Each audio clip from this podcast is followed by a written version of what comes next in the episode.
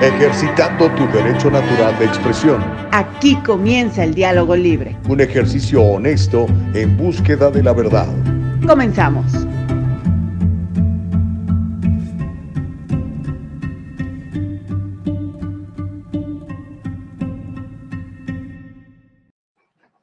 ¿Qué hubo, ¿Qué tal? ¿Cómo estás? Muy buenos días. Bendito sea mi Padre. Una mañana fresca, mojada en California, particularmente en el sur de California, aunque entiendo que muchas partes del estado dorado está lloviendo, así que extreme precauciones si va a salir en carretera, si va a tener que manejar, asegúrese que los frenos estén bien, que las luces funcionen, asegúrese que los limpia parabrisas estén funcionando, oiga. ¿Cómo le va? Qué gusto y qué privilegio poderle servir. Ya estamos listos aquí para hacer el diálogo libre, para ejercitar la primera enmienda de la Constitución de los Estados Unidos que nos hace libres de pensar, de decir, de congregarnos, de peticionar, tantas cosas que buenas que tiene esa Constitución de los Estados Unidos que nos permite, entre otras cosas, poder ejercer el diálogo libre como lo estamos haciendo esta mañana. ¿Cómo la ve desde ahí? Oiga, pues eh, muy contentos, le damos gracias a mi Padre por esta nueva bendición. Sus misericordias son nuevas cada día, así que, thank you, Jesus. En tu nombre, aquí le vamos a dar con todo de 7 a 9 de la mañana, tiempo del Pacífico, aquí haciendo el diálogo libre. Un abrazo y un aplauso generoso para nuestra productora Nicole Castillo. Gracias, mi querida Nicole. Espero verte pronto y darte un abrazo y darte tus tamales, que por cierto no he ido por ellos con la señora Elba Payán, que prometió eh, mocharse ahí con por lo menos una docena de tamales, a ver si es cierto. ¿Ok? Eva Castillo es nuestra productora ejecutiva y bueno, hay un montón de cosas que quiero platicarle. Por lo pronto le quiero invitar a que nos siga. Estamos en www.eldialogolibre.com www.eldialogolibre.com. Estamos en Facebook, estamos en YouTube y más tarde en Spotify, en Apple Podcast y también en Anchor. Para que usted eh, que le guste escuchar podcast, nos puede escuchar en cualquiera de esas tres plataformas, en Apple, en Spotify y también en, um, en Anchor, ¿ok? Apple, Anchor y Spotify. Y bueno, ya saben, nuestra transmisión en vivo todas las mañanas en Facebook y en YouTube. Suscríbase a nuestro canal de YouTube. Entra a la plataforma, busque el diálogo libre, suscríbase al canal y dele una, una pisotoncito ahí del ratón uh, al botoncito que dice eh, seguir y pum, ya este, está usted suscrito a nuestro canal y le avisamos cada vez que estamos saliendo en vivo. En Facebook, muy parecido, entre a la plataforma de Facebook, busque el diálogo libre. Eh, ahí nos encuentra, esa es mi página de Facebook, porque ya estoy retransmitiendo en mi propia página de Facebook. Si usted eh, me sigue como Gustavo Vargas Saucedo en Facebook, se va a dar cuenta que estamos retransmitiendo el diálogo libre en la mañana del día de hoy, como a diario lo hacemos. Así que le invito, le invito a que lo haga, ¿no? Ya sabe que ahí estamos para servirle y suscríbase, síganos, denos un like y comparta esto. Cuando usted lo comparte es todavía mejor, ¿ok? Órale, pues. Y mire, quiero comenzar. Obviamente le voy a decir lo que vamos a tener en la mañana del día de hoy, que hay mucho contenido muy valioso, noticioso, pero hay, hay, tengo una amiguita que no conozco, que siempre me manda mensajes muy positivos a través de texto. Como mucha gente tiene mi número de teléfono, cuando usted quiera llamarme, 626-343-3267 y con mucho gusto le, le ayudo en lo que yo pueda, ¿ok? Uh, y siempre me manda mensajes bonitos. Hoy me mandó este que se lo quiero compartir a usted, porque yo creo que esto nos sirve a todos. Dice, bendecido jueves, pues ya ves jueves, viernes chiquito. Dice, bendecido jueves, sonríe, estás vivo, eres único. Además, eres súper especial con un maravilloso Dios que te ayudará hoy por tu buen camino. Qué óvole, ¿eh? Me gustó. Muchas gracias, amiga. Te mando un abrazo. Ahorita te voy a compartir este, algún versículo bonito de, de la Biblia, como siempre lo hacemos. De hecho, hoy, hoy este, tenemos un día pues muy bendecido, porque el que llueva es una cosa positiva, ¿no cree usted? Deje, agarro mi, mi té. Mm. Tecito de jengibre con limón, porque con eso de los cambios de clima, pues hay que protegerse, ¿verdad? Y como eso de que a mí no me gusta andarme metiendo nada extraño a mi cuerpo, ¿no? Yo soy enemigo de meterme medicinas y cosas de esas, ¿no? Este, porque ya ve que todos te dicen, pues sí te cura esto, pero te va a dañar acá, oh, que la guayaba. Entonces, mire, una infusión de jengibre con limón, con eso eh, prevengo cualquier enfermedad respiratoria y cosas de estas, ¿no? Pero le quería yo decir que la lluvia es muy positiva, entonces, obviamente, pues eh, a veces incomoda, ¿verdad? La gente que tiene que trabajar afuera se le vuelve realmente complicado, ¿verdad? Nuestra gente que trabaja en la construcción, eh, la gente que, por ejemplo, este, trabaja en la jardinería y todo esto, pues ahorita se las pone complicadas, ¿no? Pero, pues por otro lado, pues tenemos lluvia, ¿no? Y la lluvia es bendición para, para todo lo demás, ¿no? Limpia las calles y, por supuesto, eh, alimenta los cultivos y tantas cosas positivas que trae la lluvia, ¿no?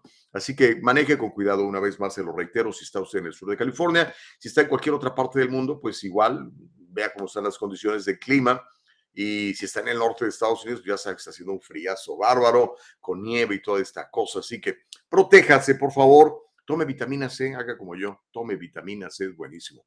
Pero bueno, en la mañana del día de hoy, híjole, vamos a calentar el chocolate de inmediato, ¿eh? Le tengo unas noticias que va usted a decir, ay, en serio, Gustavo. Muchos de ustedes pues ya se las huelen, ¿verdad? Otros se las huelen desde hace rato. Hay gente que está despierta desde hace un par de años. Hay gente que apenas está como queriendo reaccionar y otros todavía siguen absolutamente incrédulos y dicen, no es posible, Gustavo, no es cierto. Eh, eh, esto no, eso que dicen que es, no es, ¿ok? Y está bien, ¿no? Siempre va a haber gente de esa manera. Si ni a Jesucristo le creyeron, ¿verdad? Que le crean a un doctor como el que les voy a compartir en la mañana del día de hoy.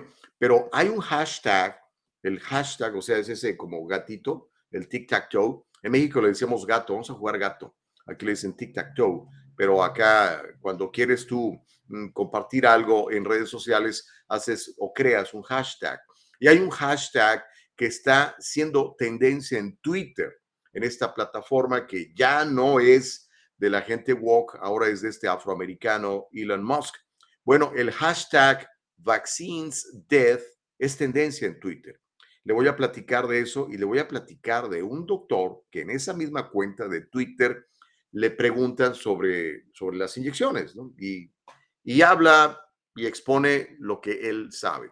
Eh, no es ningún este, advenedizo, es un señor con mucha información, es, uh, es doctor. Es, médico, es un MD, ¿ok? Así que vamos a, vamos a escucharlo, ¿ok? Eh, seguramente usted, usted que ya despertó hace rato, seguramente está familiarizado con el nombre de Robert Malone, pero muchos apenas lo están empezando a conocer. Hoy se lo voy a presentar y también le voy a contar de otra información y estadística real que habla de, de los atletas estadounidenses, nada más de los Estados Unidos, que han fallecido por paros cardíacos, ¿ok? Algo pues que no es muy normal, porque son 279 que han muerto, le llaman sudden death, una muerte repentina, paros cardíacos, y todos tienen el común denominador que antes de morir eh, habían recibido esta famosa inyección que están promoviendo por todos lados. ¿Ok? Vamos a platicar de eso, prepárese. También le voy a contar toda la bronca que traen los republicanos eh, al interior del Congreso con este señor que se llama Kevin McCarthy, que es eh, congresista por, por eh, California, es republicano, y ahora que la mayoría es republicana, pues él esperaba ser el chipocludo, ¿no? Como ya lo había sido antes, pero ¿qué creen? Ahora hay nuevos congresistas en, en el Congreso de los Estados Unidos y de esos nuevos congresistas hay algunos que son realmente, ah, ¿cómo podemos llamarlos? Pues conservadores de hueso colorado. Y ven a Kevin McCarthy como un rhino, que es un rhino, Republican in name only, es decir, es un republicano solamente de nombre. Y si revisamos lo que se llama el track record, es decir, a ver, ¿por quién has votado, chato? Pues este cuate ha votado con, con la Pelosi todo el tiempo, casi todo el tiempo. Entonces, estos cuates dicen, no, pues este es eh, parte del problema. Y el asunto es que, pues todavía no es líder del Congreso Kevin McCarthy y cada vez hay más dudas sobre la posibilidad de que pueda llegar a ser líder del Congreso, como todo el mundo anticipábamos que iba a ser en automático. Vamos a platicar del funeral del Papa Ratzinger, hoy lo entierran. Y por cierto, eh, Biden no fue invitado al funeral del Papa Ratzinger. ¿Por qué? Bueno, le preguntaron a la vocera de la Casa Blanca y ya le voy a tener lo, que dijo, las declaraciones que dio. Mientras tanto, a donde sí lo están invitando y no ha querido ir, pero ahora dice que ahora sí va a ir, el presidente de los 81 millones de votos, eh, Joe Biden, anunció que va a visitar la frontera con México. Tiene un encuentro en los próximos días con, con el mandatario Andrés Manuel López Obrador y también con el, eh, el emperadorcillo, este principillo, este, ¿cómo podemos llamarlo? Este sátrapa canadiense eh, eh, Trudeau. Así que vamos a ver qué es lo que pasa. Por lo pronto, ya anunció que va a visitar la frontera. Y es bien importante que visite la frontera porque las cosas están del cocol.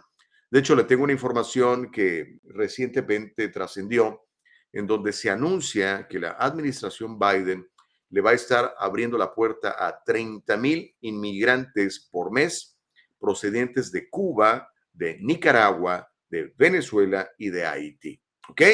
Eso es parte de lo que vamos a platicar el día de hoy.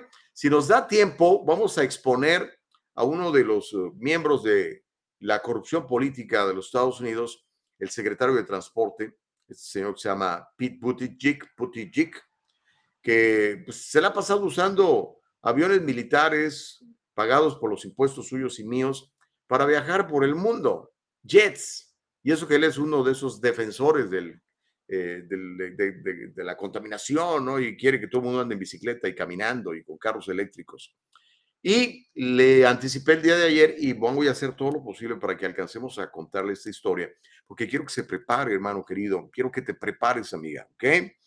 Eh, alguna vez hice un programa de estos con Nicole Castillo en, la plataforma radial en la que estaba antes, donde hablábamos de los empleos que, que están condenados a desaparecer. Y la prueba está allí a nuestros ojos y con mucho éxito uno de estos restaurantes de comida rápida que está combatiendo los aumentos salariales para sus empleados con la automatización. Puro robot te atiende. ¿Cómo la ves desde ahí? ¿Ok? Eso va a ser parte de lo que platiquemos en la mañana del día de hoy. Así que te invito a que, número uno, nos comentes. Número dos, nos compartas. Dile a todo el mundo, hey, no se pierdan el diálogo libre. Nicole Castillo está haciendo una producción fantástica todas las mañanas en redes sociales y en la propia plataforma del Diálogo Libre. Así que por favor comente y comparta. ¿okay? Comente y comparta. Y no se calle, dé a conocer su punto de vista. Aquí ejercemos el diálogo libre y ejercitamos el diálogo libre. Aquí no, eh, no cancelamos a nadie, no cancelamos a nadie. Por cierto, a propósito de cancelación, mañana le voy a hablar de otro de los políticos corruptos que están en el Congreso, que es de California y que se apellida Shift. Y ahora lo acaban de balconear fuertemente en Twitter de todo lo que hizo y todo lo que dijo para censurar a las personas que no piensan como él. Imagínense, nada más. Obviamente, eso no lo va a escuchar en, los medios tradicionales porque pues fue parte del problema. Ellos están en la misma onda y no quieren saber nada de todo esto. Están literalmente comprados, dominados por esta gente, ¿no? Por el famoso Deep State. Porque sabe que el Deep State sí existe, chato. Sí existe. Pero mire, nada hay más poderoso que nuestro Padre Dios. Tenemos su bendición, tenemos su promesa y vamos a darle con todo. Que nadie nos detenga. ¿Le late? Órale, pues, déjeme saludar a la gente como siempre lo hacemos, los que empiezan a comentar en el chat. Eh, muchísimas gracias. ¿Quién fue hoy? Oh, hoy este, Nicole le ganó a todos. Ella puso buenos días. Buenos días, mi querida Nicole. Así que te ganó, mi querida Juliet. Juliet Alaví nos comenta en, ah, en Facebook. ja, ja, ja, dice Nicole. Imelda Gallegos, ¿cómo estás, Imeldita? Qué gusto saludarte, amiga. En YouTube estás comentándonos lo mismo que FOC Brandon. ¿Cómo estás, FOC Brandon? Dice, good morning, Nicole. Good morning, Gus. Órale, gracias. Miriam Santoyo, ¿cómo estás, Miriamcita Bella? Dice, buen y bendecido día a todos. Ok, que nadie nos detenga, que no haya discriminación, Miriam. Martita Moreno de la vida y del amor dice, buenísimos y bendecidos días para todos, así con mayúsculas. Feliz viernes chiquito, sí, ya es viernes chiquito. Oh, por cierto, hoy, hoy tengo, hoy, mañana y pasado, tenemos una, una convención muy interesante de, de la organización financiera a la que pertenezco. Ahí le voy a contar. Probablemente mañana el programa lo tenga que hacer desde, desde la convención. Este, ahí te, voy a contar, mi querida Nicole Castillo. ¿Ok? Lo bueno es que tenemos el famosísimo hotspot, que se mire, es buenísimo, nos, nos saca de muchísimos aprietos cuando el Internet no está funcionando. Silvia Morales, ¿cómo te va? Muy buenos días. Dice, gracias a Dios por un día más. Saludos, bendiciones para todos. Bendiciones recibidas y reciprocadas, mi querida Silvia. Lo mismo que Norma García Romero dice, un buen día para todos. Gracias, Normita de la vida y del amor. Elsa Navarrete, ¿cómo estás? Feliz día, bendiciones a todos, dice el cita. Feli Fuentes, ya estás, Feli, bienvenida. Dice, ay, nanita, qué miedo a la vacuna inyectándose de todas, drogas, restiramiento de rostros, anticonceptivos, labios de chivas calientes, ja, ja, ja. Qué miedo, una vacuna más, dice Feli Fuentes. O sea, se burla de los que no se quieren inyectar, pero sí se andan inyectando otras cosas. Tiene razón, este, mi querida Feli, es como, como un contrasentido, ¿no? Yo, como les digo, yo, para, para que yo me tome una aspirina, híjole, tiene que pasar, no sé, no, no me gusta meterme este, medicinas, no me gusta. Yo creo que, que este, mire, mi tecito con eso me alivian. Ah, Carlos Madrigal, ¿cómo estás? Muy buenos días, amigos, dice en YouTube. Gracias, que me quedo Charles. Reyes Gallardo, ¿cómo estás? Buen día, dice, hasta que Mr. Biden se digna visitar la frontera, ya era hora. Bueno, eso dijo, vamos a ver si va. Eh, y vamos a ver si llega, a lo mejor nomás eh, se va a San Antonio ahí a hablar de, de los tacos de desayuno que decía su esposa, ¿no? Sally Tello, ¿cómo estás? Muy buenos días. Eh, Julia Dalaví le manda saludos a Nicole y también le dice muy buenos días. Pues bueno, vamos a calentar el chocolate ya. Y mire, este, atención, Feli Fuentes, esta historia te puede resultar interesante, ¿ok? Eh, el, el, el, video lo, te lo mandé ya por, por eh, por el internet, mi querida Nicole Castillo, está en una cuenta de Twitter, ¿ok? ¿Y por qué el Twitter? Porque realmente el Twitter se está convirtiendo en una plataforma con más libertad. Yo lo he comprobado personalmente. De hecho, yo comparto cosas en, en mi cuenta de, de, de, Twitter. No soy muy hábil para el Twitter, la verdad, estoy aprendiendo. Y realmente, como casi no, no estoy, no he compartido mucho históricamente, pues no, no tengo eh, la misma cantidad de seguidores que tengo en Instagram, por ejemplo, o, en Facebook. Pero cuando quiera seguirme y ver lo que estoy platicando, vaya usted a arroba 23 Gustavo Vargas, esa es mi cuenta de Twitter, arroba 23, porque es el día en que nací, de septiembre, arroba 23 Gustavo Vargas, ¿ok? El asunto es que en esta plataforma de Twitter, el hashtag VaccinesDeath es tendencia. El hashtag VaccinesDeath o la muerte por las vacunas es tendencia en la red social de Twitter. Ahora que el dueño de la plataforma es el afroamericano Elon Musk, el multibillonario prometió abandonar la censura en Twitter y dejar que los usuarios hagamos ejercicio de nuestra libertad de expresión. Uno de los principales, uno de los principales opositores del uso generalizado de las inyecciones anti-COVID es el doctor Robert Malone. Robert Malone. Si no lo conoce, búsquelo en redes. Este publicó en esta plataforma sus serias dudas al respecto de las vacunas anti-COVID, lo que llevó el hashtag VaccinesDeath a convertirse en tendencia popular en esa plataforma. Robert Wallace Malone, así se llama, es el nombre completo del doctor Malone. Robert Wallace Malone es un médico y bioquímico estadounidense. Es médico y es bioquímico. No es ningún advenedizo, a pesar de que la izquierda y el movimiento walk lo han pintado como un loco. Pues mire, loco, loco, pero no ha de ser tanto. El asunto es que este Robert Wallace Malone, este médico y bioquímico estadounidense, es experto en la tecnología de ARNM.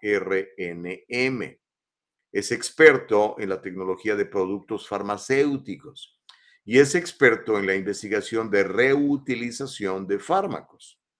Y este es el video que compartió el doctor Malone al respecto de estas polémicas inyecciones con este hashtag que le acabo de decir. Así que en unos instantes, me queda Nicole Castillo, va a mostrar este video. Espero que no lo censuren. Espero, de veras. No creo, porque si está en Twitter, pues, debe de estar en todas las demás plataformas, ¿no?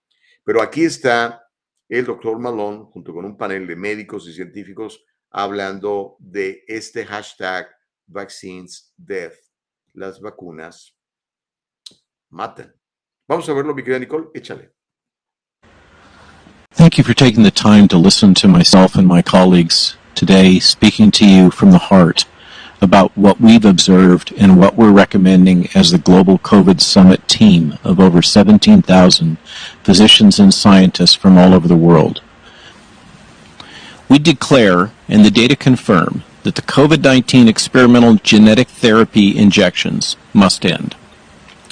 We must acknowledge that the genetic COVID 19 genetic injections cause far more harm than good and provide zero benefit relative to risk for the young and healthy.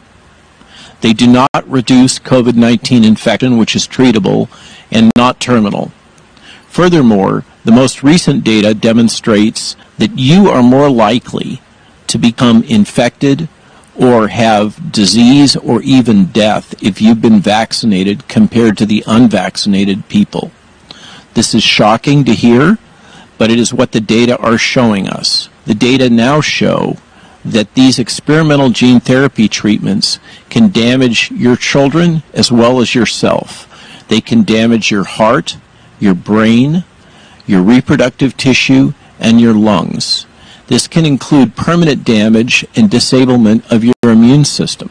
We strongly recommend that these products now and in the future be regulated as the gene therapy products that they are and require public involvement of the FDA's gene therapy scientists and committees in reviewing and approving these drugs.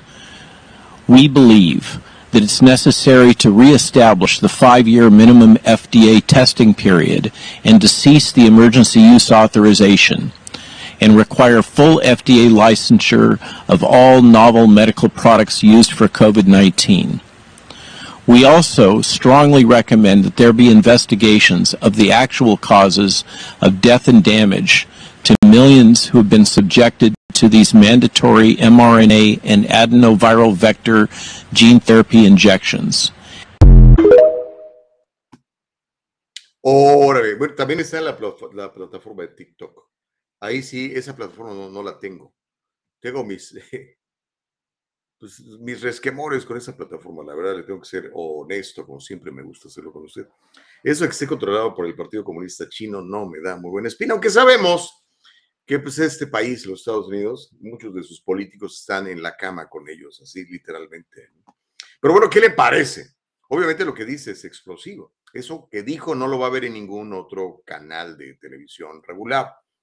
¿Por qué? Pues ya se lo he explicado, ¿no? Este, no es nada personal, pero estas grandes compañías que promueven estas medicinas, estas eh, inyecciones, todo esto, pues este, financian los canales de televisión, financian los periódicos, financian las estaciones de radio. Y pues no, dice, oye, si te estoy pagando, ¿verdad? ¿Cómo vas a poner noticias que, que ponen en tela de juicio lo que yo te quiero decir o lo que yo te quiero vender? Y así es, no debería ser, pero así es. Ah, desde la desregularización de los medios de comunicación con el presidente Bush, presidente Bush hijo, eh, pues así es, ¿no? Antes, y alguna vez se lo, se lo aquí, ¿no? Eh, usted no podía tener tantas estaciones de radio, no podía tener tantos canales de televisión. Eh, una televisora local solamente podía tener un canal, una persona nada más podía tener una estación de radio, y ahora no. Ahora es básicamente dos, tres personas las que controlan todo esto, ¿no? Entonces, el que controla los medios, pues controla la narrativa. El que controla las redes sociales, controla la narrativa, ¿no?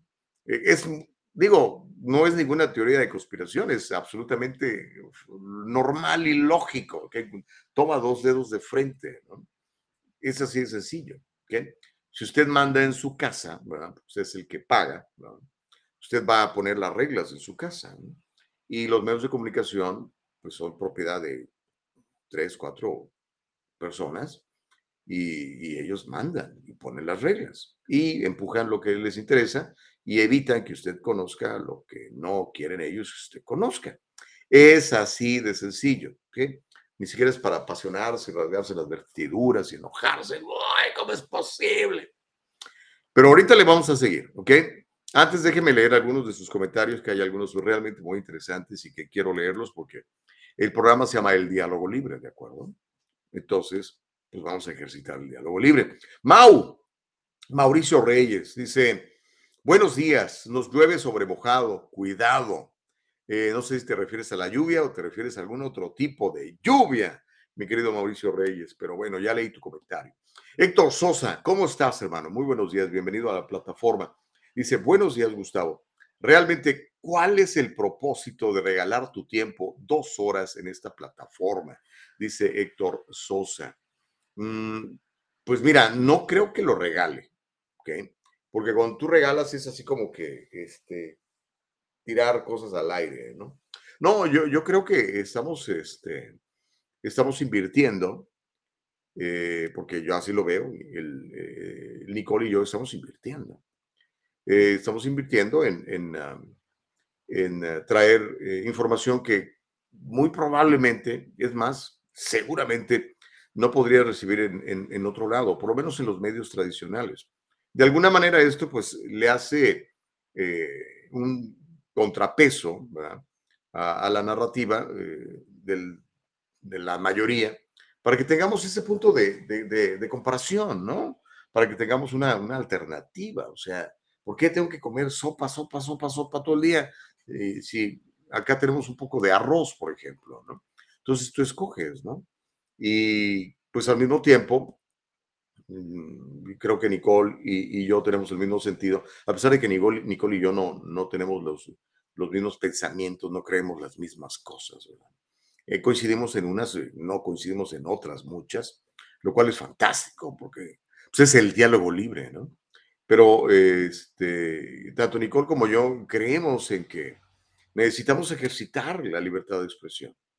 Y si no la ejercitamos, automáticamente le concedemos a la gente en el poder, a las elites, al big, al, big state, al deep state, pues esta, esta, este derecho automático concedido por nosotros de que se hagan lo que quieran y yo me agacho, ¿no? Yo creo que no debe de ser así. Pero bueno, en fin, este, yo creo que esa sería mi respuesta, mi querido, mi querido Héctor, Héctor eh, Sosa. Connie, ¿cómo estás? Dice Consuelo Burbano, muy buenos días, bendecido día para ti también, mi querida Connie. Nos vemos en la tarde, ¿eh? en la convención, no me vais a fallar, mi querida Connie. Dice, por favor, hoy está lloviendo muy fuerte, a cuidarse mucho, conducir con precaución y si no tienen que salir, quédense en casa, comparta con su familia. Órale, está muy bueno. Sally, ¿cómo estás, Sally Tello? Dice, no es miedo a las vacunas, ni siquiera son vacunas. ok, dice, no tienen aprobación hasta el día de hoy. Eso también es cierto. No son vacunas, es una realidad. Carlos dice, hola, buen día, Gus, excelente programa. No sé por qué te quitaron tu programa en la radio. En la actualidad, la radio, todos los programas son pura basura de programas. Ok. Eh, sí les conté, ¿no? Lo que pasa es que la, plataforma radial en donde antes estábamos fue vendida, ¿ok? La, compró George Soros, ¿ok? Este, y pues, pues él tiene sus planes. Por eso es que se los voy a reiterar una vez más, queridos hermanos. De hecho, antier hablé en la televisión de esto que me invitaron, ¿no? Es importantísimo que usted tenga cierta independencia o toda la independencia, ¿ok? Eh, el tener una empresa, un pequeño negocio, que hemos trabajado con mi esposa por los últimos seis años, con mucho, mucha bendición de parte de Dios, le permite a las personas tener independencia, porque entonces pues, yo puedo decir lo que yo creo y lo que he visto y este, no tengo temor de que me digan, no, pues ya no te voy a dar trabajo. Pues está bien, yo no, necesito trabajar para ti. Les, eh, les, les conmino, aquí es 2023, eh, esa mente emprendedora que muchos de ustedes tengan, muchos de ustedes tienen, la echen a andar, échenla a andar. No dependan de una persona, porque esa persona un buen día se enoja contigo y te cierra la puerta. Lo vemos a cada rato. Lo vemos con personas de mi edad que llegan bien tristes. Gustavo dice, 30 años de mi vida le regalé esta empresa y llegó este supervisor, le caí mal y me corrió.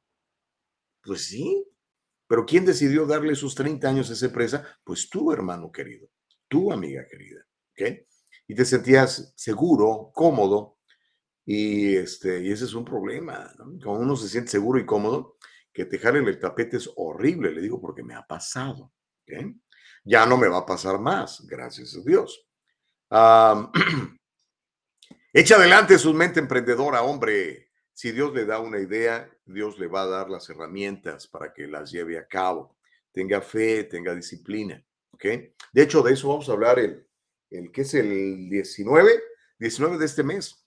Tenemos nuestro, nuestro primer, es el primero del año, nuestro primer seminario de, de, de finanzas y de planeación de impuestos. No se lo vaya a perder, está muy bueno. Ahí en el Triunfo Corporation en la ciudad de Santana. Al ratito vamos a pasar el anuncio Viene la doctora Miriam Valvela, va a ser Carlos Guamán, el Superman de los eh, negocios, y su servidor, y un montón de emprendedores como usted, para que conozca más gente que piensa como usted y que quiere salir adelante. ¿Ok? Pero eh, gracias eh, por el comentario, Carlos.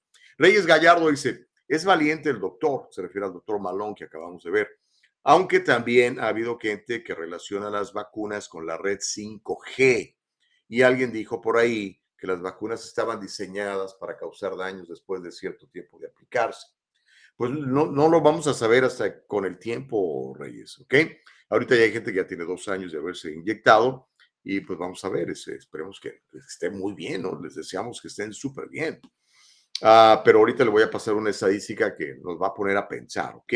Mirta Pérez dice, buenos días para todos, mucha lluvia, no se ve nada en el freeway pues entonces si no tiene que salir, pues como decía Connie, no salga, quédese. Quédese a ver el diálogo libre, mire, prepárese un tecito mm, de jengibre con limón o un chocolatito caliente, un café, lo que usted quiera, y quédese a vernos y a escucharnos. Lo interesante de este programa es que no tiene que estar así pegado como la televisión. Usted puede ponerlo en su teléfono, en su eh, eh, laptop o en lo que tenga y estar cocinando y estar haciendo mil cosas, ¿no? Ah, gracias, ¿eh? Gracias eh, por la advertencia, Mirta. Corina, ¿cómo estás? Corina Uriarte dice buenos días con un cafecito. Corina está en, en Ensenada. ¿Cómo está el clima por allá? ¿Está lloviendo, Cori? Carlos dice, ah, se me olvidaba, buen día para don Homero, el doctor Chapatín, el terror de los republicanos y los trompistas. Jejejeje. Saludos, Gas. Órale, gracias, mi querido Carlos. Connie dice, saludos para Nicole y mi querida Eva. Muy bien, mi querida Connie. Miriam Santoyo dice, en UCI les están diciendo a los estudiantes que para regreso a clases tienen que vacunarse el refuerzo del COVID. híjole, eh, bueno, es a todas luces ilegal, ¿no? O sea, si te fuerzan a hacerlo, es, es ilegal. Y ya lo estamos viendo, hay un montón de demandas y más que se van a venir en los próximos meses, creo yo. Héctor Sosa dice, ok, pero ¿con qué propósito? ¿Realmente sabes lo que quieres y lo que sabes? Dice Héctor Sosa. ¿O te refieres a, a metas, por ejemplo? No, pues mi meta es simplemente que te enteres de noticias que de otra manera no te enterarías, Héctor. Ese es el, that's the outcome that I'm looking for, you know? That's what I'm looking for. Eso es lo que yo quiero. Que, que tengan otra opción. Ah, caray, ¿de veras? A ver, déjame comparar, ¿verdad? Es como cuando, no sé, ¿alguna vez has ido con un mecánico a, que vea tu auto y el mecánico te dice, no, pues carnal, la chafaldrana derecha con la espírula izquierda están rotas, entonces pues tengo que hacerte todo un overhaul, te va a costar 1.500 dólares. ¿Y esto? Ok, gracias.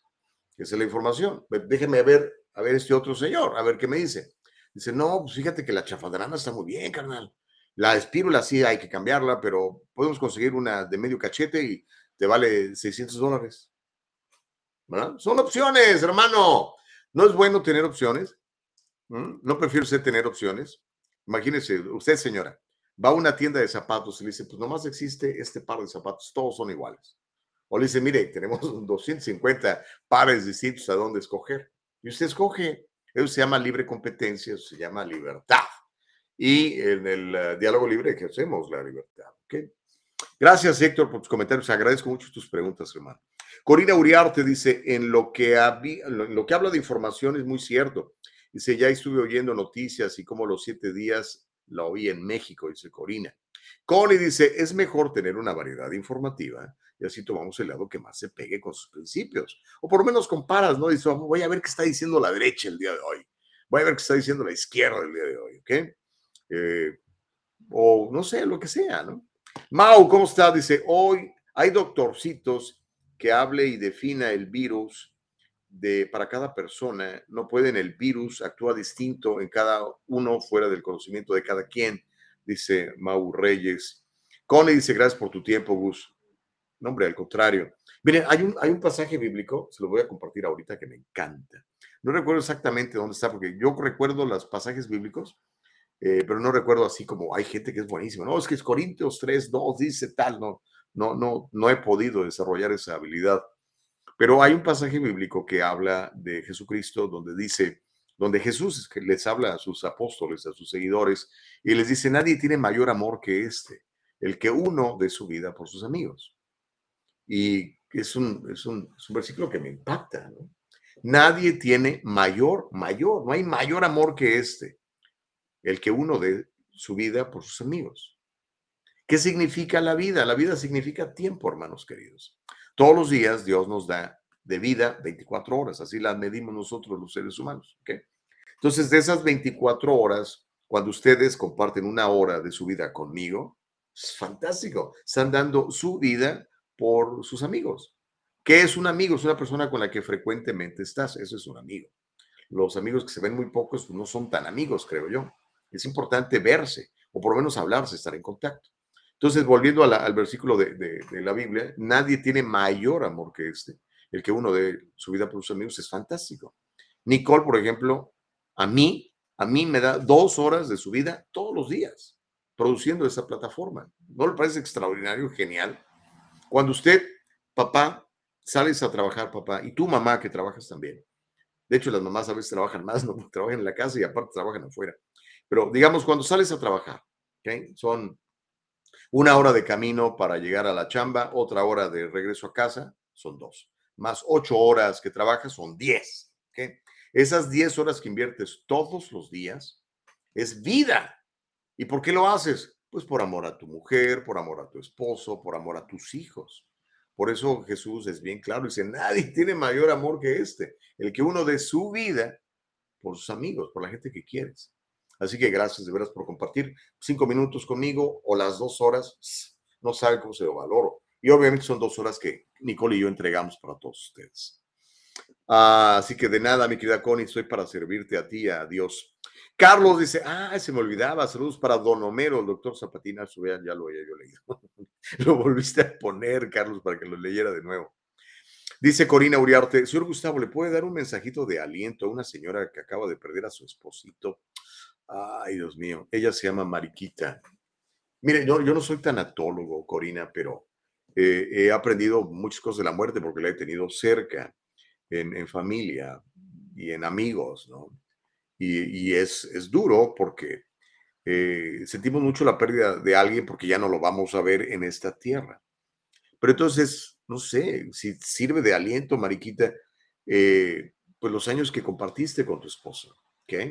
Yo creo que esos tienes que atesorarlos, ¿no? Tienes que darle gracias a Dios por cada minuto de vida que le dio a tu esposo y que le permitió a él, por ejemplo, dar su vida por su familia, por ti, por los hijos si los tienen, nietos.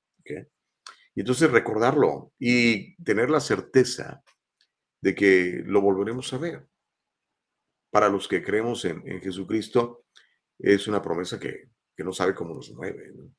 Así que, pues mis condolencias, Mariquita, y, y, a darle para adelante, ¿no? Porque seguramente hay muchos propósitos que Dios no ha cumplido contigo y que por eso sigues acá, por eso seguimos acá. Entonces, eh, a lo mejor tiene que ver con tus nietos, a lo mejor tiene que ver con alguna persona que ni siquiera has conocido todavía y que necesita de tu vida para cualquier cosa, ¿no? ¿Cómo ven? Dice Nicole acá en el chat, dice, muchísimas gracias Gustavo por compartir perspectivas nuevas. Un abrazo. Recibido y reciprocado, mi querida Nicole. Ok, eh, ahorita sigo con el chat porque ya se me va a ir la hora y, y me falta esta historia que va a secundar lo que acaba de decir el doctor Robert Malone. Búsquelo, Robert Malone, MD, en Twitter. Va a encontrar un montón de información de él, ¿ok?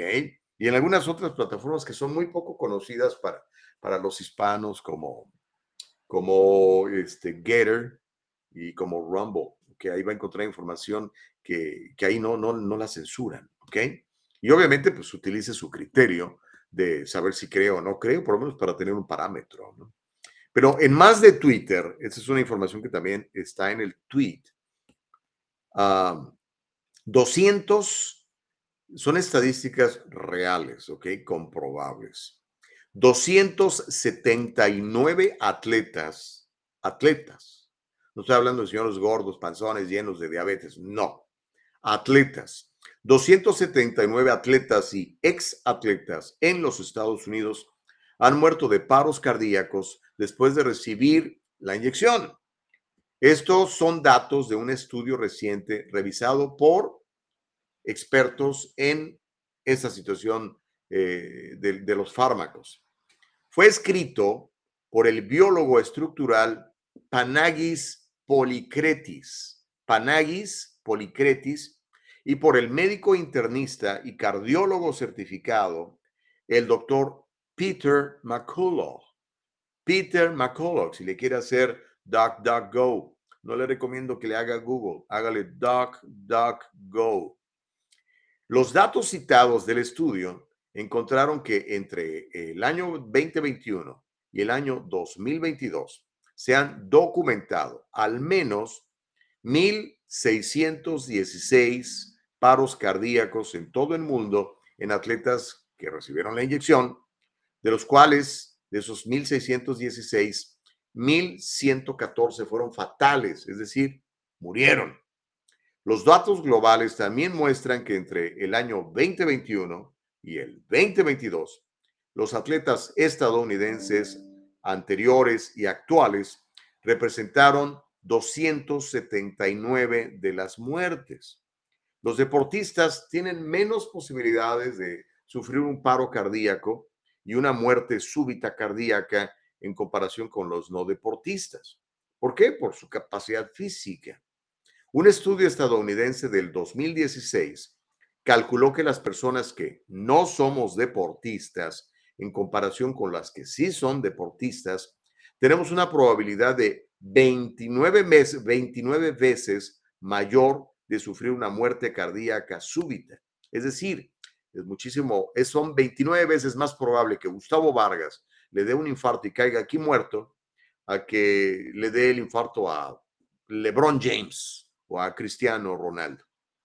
Una de las razones es porque los atletas son descartados por las causas comunes de muerte súbita en el campo de juego, dijo el doctor McCullough al periódico de Epoch Times. Esta información también la puede corroborar en el periódico de Epoch Times. ¿Ok? Esto declaró recientemente el doctor Peter McCullough en el podcast de DML. Es otro muy buen podcast que les recomiendo que escuche. Se llama DML. DML. Y ahí habló el doctor Peter McCullough, que llevó a cabo este estudio en donde habla de que 279 atletas y exatletas de Estados Unidos les dio un infarto fatal entre el 2021 y el 2022 después de que se inyectaron.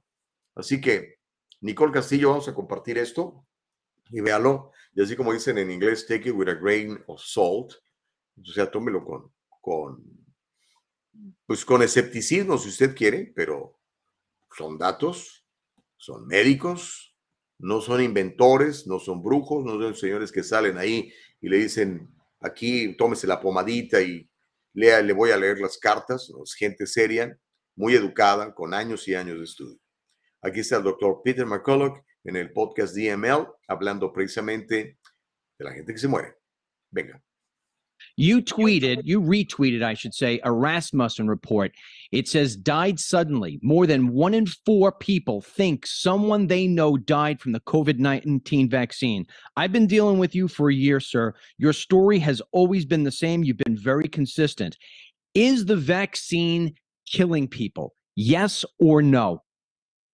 I'm going to be very clear about this, and I've recently just testified in the US Senate December 7th, 2022 the vaccine is killing people and is killing large numbers of people. It fulfills all the criteria for the Bradford Hill tenets of causality for uh, a medicinal product causing death. Our CDC, as of December 23rd, 2022 has over 16,000 Americans that have died within a few days of taking the vaccine. Now- and that's now- probably a gross underreport. You tweeted, you retweeted, I should say, a Rasmussen report. It says died suddenly. More than one in four people think someone they know died from the COVID 19 vaccine. I've been dealing with you for a year, sir. Your story has always been the same. You've been very consistent. Pues ahí está.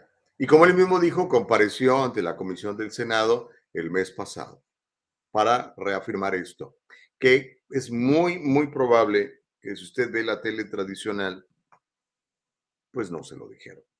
Ahora, norme su criterio, compare lo que dicen este, este doctor con lo que dicen otros doctores y encuentre usted lo que más le convenga. ¿Ok? ¿Ok? Así de, así de sencillito, como dicen mis amigos argentinos. ¿Ok? Voy a leer sus mensajes. Yo sé que esto calienta el chocolate, así que vamos a darle. ¿Ok? Elsa Navarrete, ¿cómo está? Dice, tú tienes mucha razón, Gustavo. Eso se ve a diario, a veces despidos injustificados. Oh, de lo que hablamos hace rato. Lo, lo que pasa es que Elsa, bueno, no sé en el resto del país, ¿ok? Ustedes que nos ven en otras partes de los Estados Unidos o incluso que nos ven en México o en Centroamérica o en cualquier parte, ¿no? Ah, en California, eh, yo no soy abogado, pero la ley laboral dice que en California el trabajo es, en inglés le dicen at will. Es decir, usted puede trabajar en esa empresa cuando, hasta que usted quiera, bueno, no hasta que usted quiera. Digamos que usted puede dejar de trabajar en la empresa en la cual está actualmente prestando sus servicios sin ningún problema. Usted puede llegar hoy y decirle a su jefe, ¿sabes qué, brother? Hoy fue mi último día, muchas gracias, aquí está mi renuncia este, mándame mi, mi, cheque de lo que me debes por correo o si lo tienes ahorita de una vez. ¿Ok? Usted tiene esa facultad.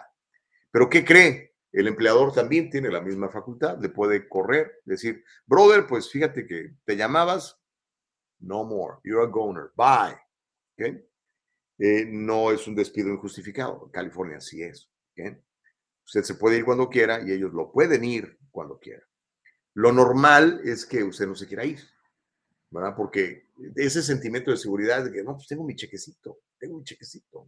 Entonces, mientras usted tiene ese chequecito, abra un negocio. De eso, voy a hablar el, jueves eh, 19. Abra un negocio porque, mire, cuando abre el negocio, le da un montón de posibilidades. Me dice, Gustavo, es que no tengo tiempo. Claro que tiene tiempo, no se haga. Claro que tiene tiempo. Si tiene tiempo de ver la telenovela esa de La Rosa de Guadalupe o el partido de fútbol de las Chivas, quiere decir que sí tiene tiempo. Entonces, ese tiempo inviértalo en usted, en su propio negocio, lo que le guste. ¿Ok? Me puede ser por internet. Es que no sé nada de internet, Gustavo. Pues aprenda. O sea, ¿hasta cuándo va a estar sin saber? ¿Cuántos años más va usted a estar dependiendo de que el muchacho le diga cómo prender la computadora? ¿En serio? Come on, guys. ¿Ok? O sea, no, no seamos, perdón que le, le hable de esa manera, pero a mí me hablaron así, porque yo, bueno, Gustavo, ¿y cuánto tiempo vas, vas a estar así? Porque yo decía, es que no sé, ¿y por cuánto tiempo no vas a saber? Ah, caray, no, pues ¿y de quién depende? Pues depende de uno, ¿no? Entonces, ah, eh, habrá un negocio, lo que le guste, ¿ok? Hay un montón de negocios que hacer. En la industria en la que yo estoy, es fantástico, se lo digo. La industria, de las, no hay mejor negocio que la industria de las finanzas, ¿ok? Y mire, aprovecho pues en mi comercial. Si usted quiere trabajar conmigo, háblenme. Le doy una cita. Nos vemos en cualquiera de mis oficinas y platicamos para, para que empiece el 2023 bien y haga cosas nuevas, oiga. Yo creo que ha de ser terrible y espero que mi padre me permita la vida suficiente para que no me pase a mí. Ha de ser terrible llegar al lecho de muerte y darse cuenta que dejé de hacer un montón de cosas por pura desidia por pura mediocridad mental. Es decir, ¿cómo me arrepiento de no haberle hablado a ese muchacho? Por ejemplo, ¿cómo me arrepiento de no haber abierto ese negocio? ¿Cómo me arrepiento de haberle dicho que no a mi posible socio que me invitó a eso y no lo hice? De ser horrible eso. No quiero que a mí me pase y no quiero que a usted le pase tampoco. ¿Ok? Pero eh, gracias por el, el, comentario, mi querida Elcita Navarrete, es muy cierto. Sally Navarrete, Sally Tello, pero ya ando, ya ando mezclando el nombre de Elsa Navarrete con Sally Tello. Sally Tello, ¿cómo estás? Dice, amo la lluvia porque no trabajo. a disfrutar, ¿no? Y ya pues, darle gracias a Dios, la lluvia, es, la lluvia es una bendición. Ahora, cuando la lluvia es demasiado abundante, entonces sí se puede volver un problema. Dice, aunque en la casa siempre hay trabajo, rain or shine, sí, la verdad es cierto. O sea, por ejemplo, ahorita eh, usted, eh, mis amigos, eh, por ejemplo, mis amigos jardineros, ahorita no pueden salir a trabajar, ¿no? O mis amigos los ruferos, ¿no? La gente que repara los techos, no puede salir a trabajar. Está bien. Entonces, ¿qué haces, brother? ¿Qué haces? Mi recomendación, a ustedes amigos que están en esa situación, ¿han escuchado sobre el concepto de sharpen your axe? O sea, afilar el hacha. Afile el hacha. ¿Qué significa eso? Adquirir conocimientos, conocimientos nuevos dentro de tu misma área o en otra área que te interese. Mire, ahora que estuvimos encerrados, bueno, yo no, pero mucha gente sí la obligaron a encerrarse. Mucha gente dijo, bueno, pues ya que no me dejan trabajar estos cuates y además me pagan por no trabajar, pues voy a aprovechar y mire, sacaron licencias de enfermeras, sacaron licencias de real estate, sacaron licencias de seguros de vida, un montón de cosas. Entonces, si no puedes trabajar, pues haz algo que eventualmente te genere más ingresos. Afila el hacha, comadre. ¿Ok? Reyes Gallardo dice, ¿qué onda con las píldoras abortivas ya aprobadas? Esos demonios quieren cortar de tajo la reproducción humana. Pues sí. Y pues ya muchos chavos cayeron en ese rollo, ¿no? Este, imagínense, compran un gato y le dicen mi hijo. ¿Cómo va a ser? Es un gato. O sea, están bien lindos. Yo tengo una, pero no es mi hija, es una gata nada más, ¿no? Jesús no vino aquí a, salvar a, los gatos. vino a salvar a los líderes de la creación, que somos nosotros, ¿no? pero en fin, eh, respeto mucho a los que quieren a sus animalitos. Yo los quiero mucho, pero nunca va a ser una persona, por supuesto. Por lo menos no para mí. dice Elsa Navarrete, gracias Gustavo, porque ese tiempo que nos das en lo personal lo valoro mucho, porque a mí me gusta saber, a veces no estoy de acuerdo contigo, pero eso es el diálogo libre. Exactly correctly, my dear Elsa. You got it right. El señor Chávez, que andaba desaparecido en los comentarios, ya está aquí. Saludos y bendiciones, Mr. Chávez, hasta Maryland. El abogado Luis Pérez está presente. Abogado Pérez, ¿cómo estás, hermano Canijo? Te mando un abrazo. Dice, gracias a las señoras Castillo y a ti, don Gustavo. Muchas personas no saben lo que ustedes hacen por nosotros, simplemente el despertar tan temprano y verse así de galán. Sí, pues es que me tengo que bañar, ¿no? Y muchos no saben que ese programa no es lucrativo. Pues no. Bueno, por lo menos por ahora, Luis, ¿eh? Pero eh, ha habido gente que nos ha llamado y dice, Gustavo, eh, ¿cómo le hacemos para poner una feria ahí en tu programa? Pues qué bueno, si usted cree en esta plataforma, pues entrele. Tenemos, realmente tenemos miles de, seguidores, gracias. Y gracias a abogado Luis Pérez. Sally Tello dice, el doctor Morán en YouTube también expone estudios escalofriantes sobre el COVID, lo recomiendo. Su canal es Medicine with Dr. Moran, ok, habrá que checarlo y espero que no lo cancelen, ¿no? Héctor Sosa dice, cuando dices después que se inyectaron, ¿se refiere al día siguiente o al cuánto tiempo? Ah, pues como decía el, doctor, ¿no? O sea, al día siguiente o en varios días, varios, imagino, no dijo, me imagino que serán, no sé, una semana, dos semanas. pero buena pregunta, Héctor. No sé si es al, 20, al vigésimo octavo día o al cuarto día, pero de que les pasó, digamos, recientemente, pues les pasó, ahí está la información. Reyes Gallardo dice, es bueno hacer ejercicio, aunque también tener cuidado con el sobreesfuerzo. La clave está en la dieta y ejercicio moderado, pienso yo. Reyes Gallardo, yo creo que tiene razón. Si hay que ejercitarnos, no hay que movernos un poquito. Héctor Sosa dice, una cosa es que se mueran después que se inyectaron a que se mueran a consecuencia de la vacuna, ¿no crees? Claro que sí, Héctor. Los doctores, dice, estos doctores dicen ah, que la relación es directa, te inyectaste y luego te moriste. Así de simple. Híjole, yo sé que todos sus temas calientan el chocolate un chorro. Este, y no hemos hecho ni pausa, Nicole. Ahorita hacemos la primera pausa. Reyes Gallardo dice, lo que quieres decir es que el trabajo es a voluntad y eso va para las dos partes. Exacto, sí, en California eh, tú puedes trabajar y dejar de trabajar el día que quieras, decirle a tu amigo, a menos que tengas un contrato, ok, ojo, eh, Ay, mis anteojos se me cayeron. A menos que tengas un contrato. Si tienes un contrato, tienes que cumplir el contrato, ¿ok? Porque entonces sí te pueden demandar. O tú puedes demandar a tu empleador. Alguna vez me tocó demandar a una estación, un canal de televisión, precisamente porque incumplió un contrato. Pero este, si no existe un contrato de por medio, pues este, pues tú te puedes ir cuando quieras. Si alguien te ofrece más, más lana por, por tu chamba, o sea, tú ahorita trabajas en X y X te paga 25 dólares la hora, pero llega Y y dice, oye, eres muy bueno para trabajar, ¿cuánto estás ganando ahí? No, pues 25, te ofrezco 35. Pues tú, ah, caray, ok, sí, órale, me late. Entonces vas y le dices a X, X, ¿qué crees? Agradó, bye. Y te vas con Y. Así de sencillo, ¿no? Eso sí, tú estás trabajando, ¿verdad? Y ganas 25 y, llega Pérez y le dice, oiga, eso que hace él, yo se lo hago por 23. Entonces el empleador dice, oye, 23 son dos, ¿ah? Dos horitas, digo, dos horas menos por hora, en, en ocho horas, dos por ocho, 16. ¿ah? Y ya empiezas a sumar y dices, no, sabes que me conviene más este cuate, que es más eficiente y me cobra menos, y te dan las gracias.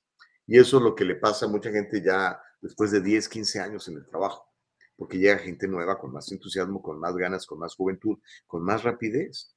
Por eso les digo, no se aten a un trabajo, porque es muy feo cuando te corren. Y cuando te corren ni siquiera es personal, te corren porque, pues, encontraron a alguien mejor que tú.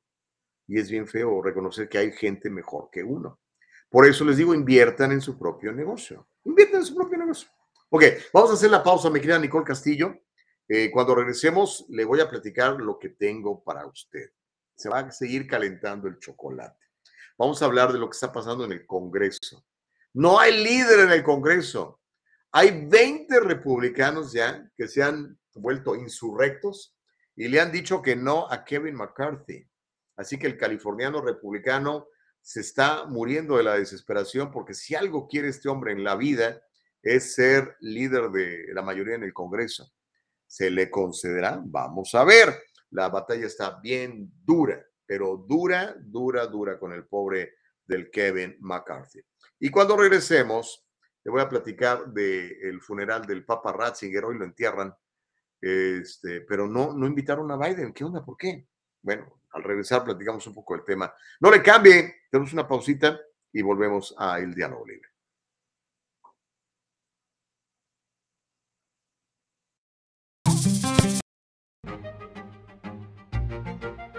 El abogado José Jordán es un inmigrante como muchos de nosotros. Llegó indocumentado y fue aquí donde se hizo residente y se convirtió en ciudadano. Y ahora es presidente y fundador de la firma legal José Jordán y Asociados, donde unido a otros abogados se especializan en casos de inmigración, casos de accidentes y casos penales y criminales. Llámeles, todos ellos hablan su idioma y están para servirle.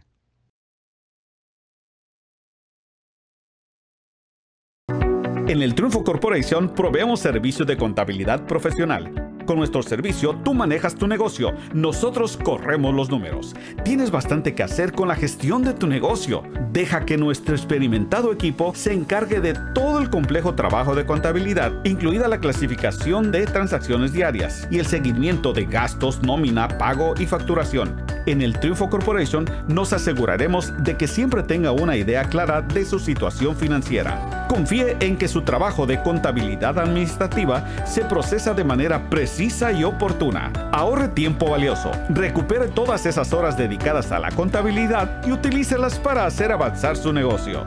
El Triunfo Corporation, localizado en el 1415 al este de la 17 Street en Santa Ana, California. Llámenos al 714-953-2707. 714-953-2707. Encuéntrenos en todas las redes sociales y cada semana en el Triunfo Financiero. Comienza el 2023 con el triunfo en tus manos. Acompáñanos a nuestro primer evento presencial en el Triunfo Corporation, jueves 19 de enero a las 6 de la tarde, con la participación de la laureada psicóloga y conferencista Miriam Valvela, con el tema De cara al éxito y sin error de cálculo el hombre que más sabe de impuestos y negocios en el país, Carlos Guamán, con los ocho pasos para empezar y hacer crecer tu empresa. Y su servidor, Gustavo Vargas, con la propuesta Metas Económicas para el 2023. Aparta tu entrada gratis llamando o enviando un texto al 714-953-2707. Cupo limitado. Comienza el 2023 con el triunfo en tus manos. Okidoki, estamos de regreso. Oiga, qué bueno que está con nosotros. Se llama El Diálogo Libre. Vamos a iniciar la segunda hora. Le agradezco infinitamente que nos siga en YouTube, en Facebook, que escuche nuestros podcasts en Anchor, en Spotify, en Apple Podcasts. Y por supuesto que privilegie siempre nuestra página. Síganos en nuestra página, es www.eldialogolibre.com. www.eldialogolibre.com. ¿Sale? Hola, pues muchas gracias. Mire, voy a leer un par de comentarios, bueno, varios, y después vamos a, la historia que, le prometí de contar lo que está pasando en el Congreso de los Estados Unidos, oiga. ¿Con quién me quedé? ¿Quién me quedé? A ver, ¿quién viene? Okidoki. A ver, ¿ese ya lo leí? Ese ya lo leí, ese también. Sí, también el de Sally. Ok, aquí me quedé con Sally. Dice, Sally, siempre soñé con trabajar para grandes empresas Gracias a Dios, mejor me dediqué a mi propio negocio y gozar la libertad. Es un abuso e ilegal obligar a empleados a vacunarse. Yo también lo creo, es absolutamente ilegal que te corran por eso, o que no te den una clase por eso, o que te nieguen cierto beneficio por eso. FOC Brandon dice, a ver qué libro o curso me recomiendas para sacarme otra licencia de seguros, de visas y CPA. Me gusta estudiar en línea con mi propio tiempo. Ah, sácate, una licencia que, una licencia que yo tengo, se llama Life Accident and Health. Te va a permitir hacer, entre otras cosas, annuities, my brother, y está muy bueno. Marisol Ramos dice, oye, sí, gracias Castillo Vargas Team, gracias por su tiempo, por toda esta información. Gracias, dice Marisol, pues gracias a ti, mi querida Marisol. Dice Sari, yo confirmo la estadística. Mi papá al día siguiente de vacunarse terminó en emergencia por taquicardia y el diagnóstico bastante confuso. No tenía nada, dice Sally. Héctor dice, tampoco se trata de trabajar solo por dinero. Lo más importante es la dignidad. El trabajo te dignifica. No digo que el dinero no es importante, pero también hay que valorar el capital humano. Fundamental, tienes toda la razón, Héctor. Yo pienso que, como dices tú, el trabajo dignifica por eso es que a mí me molesta tanto que el gobierno no quiera que trabajes, que te quiera mantener, te quiera mantener esclavo con un chequecito ahí de esto y del otro, y que te regale esto y te regale lo otro, para que sigas votando por él. Le quitas la, dignidad a la persona cuando lo vuelves inútil, lo vuelves dependiente del gobierno, del Estado, dependiente de los impuestos que pagamos todos. Hay que trabajar. Voy a citar otro versículo de la Biblia. Dios lo dice. Dice, el que no trabaje, que tampoco coma. Así dice. Entonces, cuando el gobierno liberal o conservador, pero normalmente son los liberales, te dice, no trabajes, quédate aquí, yo te voy a mandar un chiquecito, Eso sí, no pases de aquí porque entonces ya pierdes el, el privilegio tal y tal. Se está interponiendo entre el plan de Dios para ti. Dios quiere que prosperes, Dios quiere que te vaya súper bien, Dios quiere que seas útil. Pero el gobierno dice, no, espera, no te preocupes. Yo, mira, sección 8, no te preocupes aquí, mira, este cuartito te va a costar así, ahí quédate toda tu vida. No, aspires a más. Este, y con esta, esta tarjetita, mira, puedes comprarte aquí, pero no vayas a trabajar porque entonces ya te lo quito. Eso me parece terrible, terrible. Hay que ayudar a las personas en necesidad, pero que eso se vuelva un sistema. El otro día leía un reportaje, a ver si se lo traigo después. Hay familias enteras en los Estados Unidos que entre beneficios y, este, y regalos del gobierno ganan entre 100 y 120 mil dólares al año. ¿Usted cree que esa gente quiere trabajar? Pues para qué, ¿no? ¿Dónde me quedé? Ay, aquí hay un textote largotote. Dice Andrés M. Muñoz. Ay, Andrés, me escribiste una carta, pero la voy a leer completa. Dice, buenos días. ¿Cuándo puede invitar a un teólogo? Tengo varias preguntas. Por ejemplo, ¿cuándo se comenzó a escribir la Biblia? Porque supuestamente muchos hombres llegaron a vivir más de 300 años según la Biblia, si la medicina era muy atrasada. ¿Por qué se considera un libro sagrado la Biblia cuando mucha gente le ha metido mano y en muchos casos para favorecerse? ¿Por qué entre los tantos milagros que hizo Jesús nunca curó a un homosexual, si es que se pudiera considerar como un defecto de fábrica ser homosexual, cuando todo ha sido creado por Dios? El milagro que hizo Jesús al siervo del centurión, no soy digno de que entre a mi casa, tiene una connotación al respecto. Hoy tienes un montón de preguntas, dice, porque supuestamente Dios tiene un pueblo elegido y solo habla a través de unos pocos. Eso no se presta para que su mensaje se te, sea tergiversado. Mil gracias. Sabes que están muy buenas tus preguntas, Andrés. Y este, yo no soy un teólogo, me, gusta mucho la Biblia, la leo todos los días. Eh, pero, ¿sabes a quién voy a invitar? Voy a invitar al doctor, al doctor García. José Luis García, sabe muchísimo de esto. Lo voy a invitar, le vamos a, a, a, besar tus preguntas, las lanzas, ¿ok, hermano? Reyes Gallardo dice, en el Antiguo Testamento y en el Nuevo se habla de la ayuda a los ancianos y viudas en especial, pero claro, después vieron Marx y Engels con sus ideologías distorsionadas y ya vemos los resultados. Sí, hay que ayudarle al que necesita, ¿no? Y sobre todo hay que ayudarle a levantarse, a que se gane su pan, a que se dignifique, a través del trabajo. FOC Brandon dice, Gustavo, ¿desde dónde dice que? Desde que sacaron que la gente tenía que vacunarse también, yo no le hago taxes a la gente que está vacunada. Mi negocio, mis reglas, no me importa. Tengo varios passive incomes. Muy bien, Mr. Brandon. Interesante, ¿no? Sí les platiqué, ¿no? De un restaurante en, en Huntington Beach, y cuando estaba todo este asunto de, que si no entrabas con mascarilla no te atendían y cosas de esas. Él puso, usted entra con mascarilla, no le voy a atender. eh, buen, por cierto, buenísimo restaurante, ¿eh? Y no es caro, muy buen restaurante, comida italiana casera, se llama Basílicos, está en, en Huntington Beach. Me tocó conocer al dueño, un uh, hijo de inmigrantes italiano, grandote, veterano de guerra. Muy interesante su, la plática que tuve con él.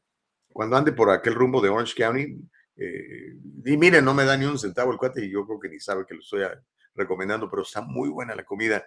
Se llama Basílicos, está en, en Huntington Beach. Pero bueno, déjeme voy a esta historia. Esta está muy buena. Kevin McCarthy aún no es líder del Congreso. ¿Puede usted creer eso? Ayer la Cámara de Representantes se volvió a reunir con la esperanza de por fin elegir a su próximo presidente, su speaker. Sin embargo, se han realizado ya seis rondas de votaciones. How many, dude? Six. Seis rondas de votaciones y no se ha logrado avanzar. De hecho, los representantes volvieron a aplazar la decisión. Ya ha habido seis votaciones, pero los resultados son cada vez peores para el californiano Kevin McCarthy.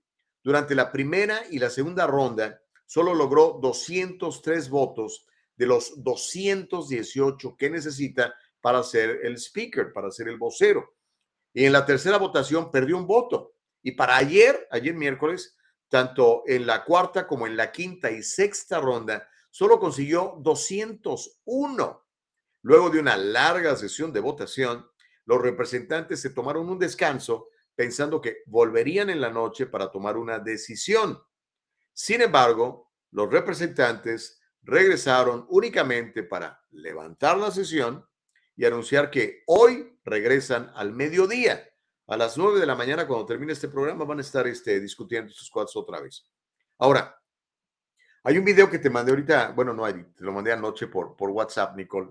A ver si ya lo tienes. Está muy interesante lo que dice este cuate. Porque este es uno de los opositores más vocales, más combativos del congresista McCarthy. Él es el representante de Florida el republicano Matt Gaetz. Esto dijo a la televisión Matt Gaetz explicando por qué no va a votar por Kevin McCarthy. Dijo, no voy a votar por él. Dice, no sé si los otros que no han querido votar por él votarán después, pero yo no voy a votar por él. Y explica, explica por qué. Así que este, vamos a ver el, video y, y platicamos, Nicole Castillo. Dale, hermana. We represent our constituents. Look, part of the group think of Washington, D.C. is you come here and you've just got to give the lobbyists your vote card and the leadership your calendar, and everything will be okay.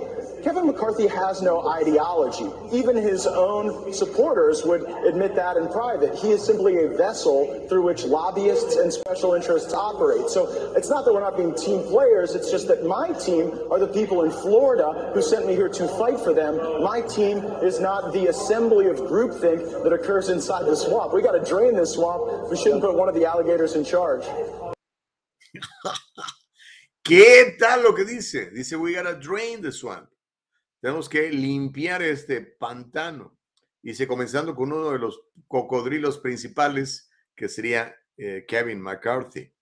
Si usted analiza el récord de Kevin McCarthy, que es lo que siempre les digo, amigos, cuando vayan a votar por alguien, no escuchen lo que te dice, mejor ve lo que ha hecho, su track record. Y Kevin McCarthy, la verdad, ha sido un colaborador con el Deep State, ha sido un colaborador de, de Pelosi y de McConnell, ha sido un colaborador de, Chuck Schumer y, y de Biden en este caso. O sea, es un cuate que acaba de aprobar ese presupuesto brutal que va a endeudar al país de manera gigantesca y que le vamos a heredar a nuestros hijos, nietos, bisnietos, tataranietos y quién sabe hasta dónde alcance. Entonces, eh, pues estos cuates se le están poniendo al tiro y le dijeron, no, no te voy a votar por ti. Hazle como quieras, no voy a votar por ti. Y hasta que no haya alguien que tenga 218 votos, no va a haber un líder en la Cámara.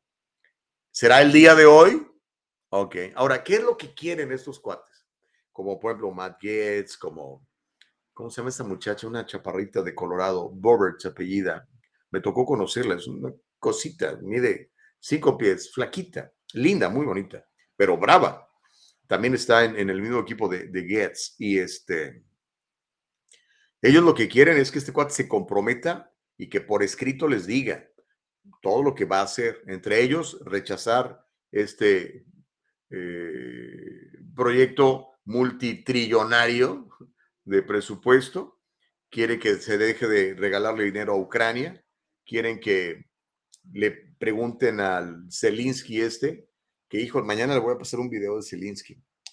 Eh, quieren que el, el Zelensky este le, entregue cuentas al pueblo americano de estos, ¿qué? Son ya 100 mil millones de dólares que les hemos regalado. ¿En qué se está gastando? ¿Qué?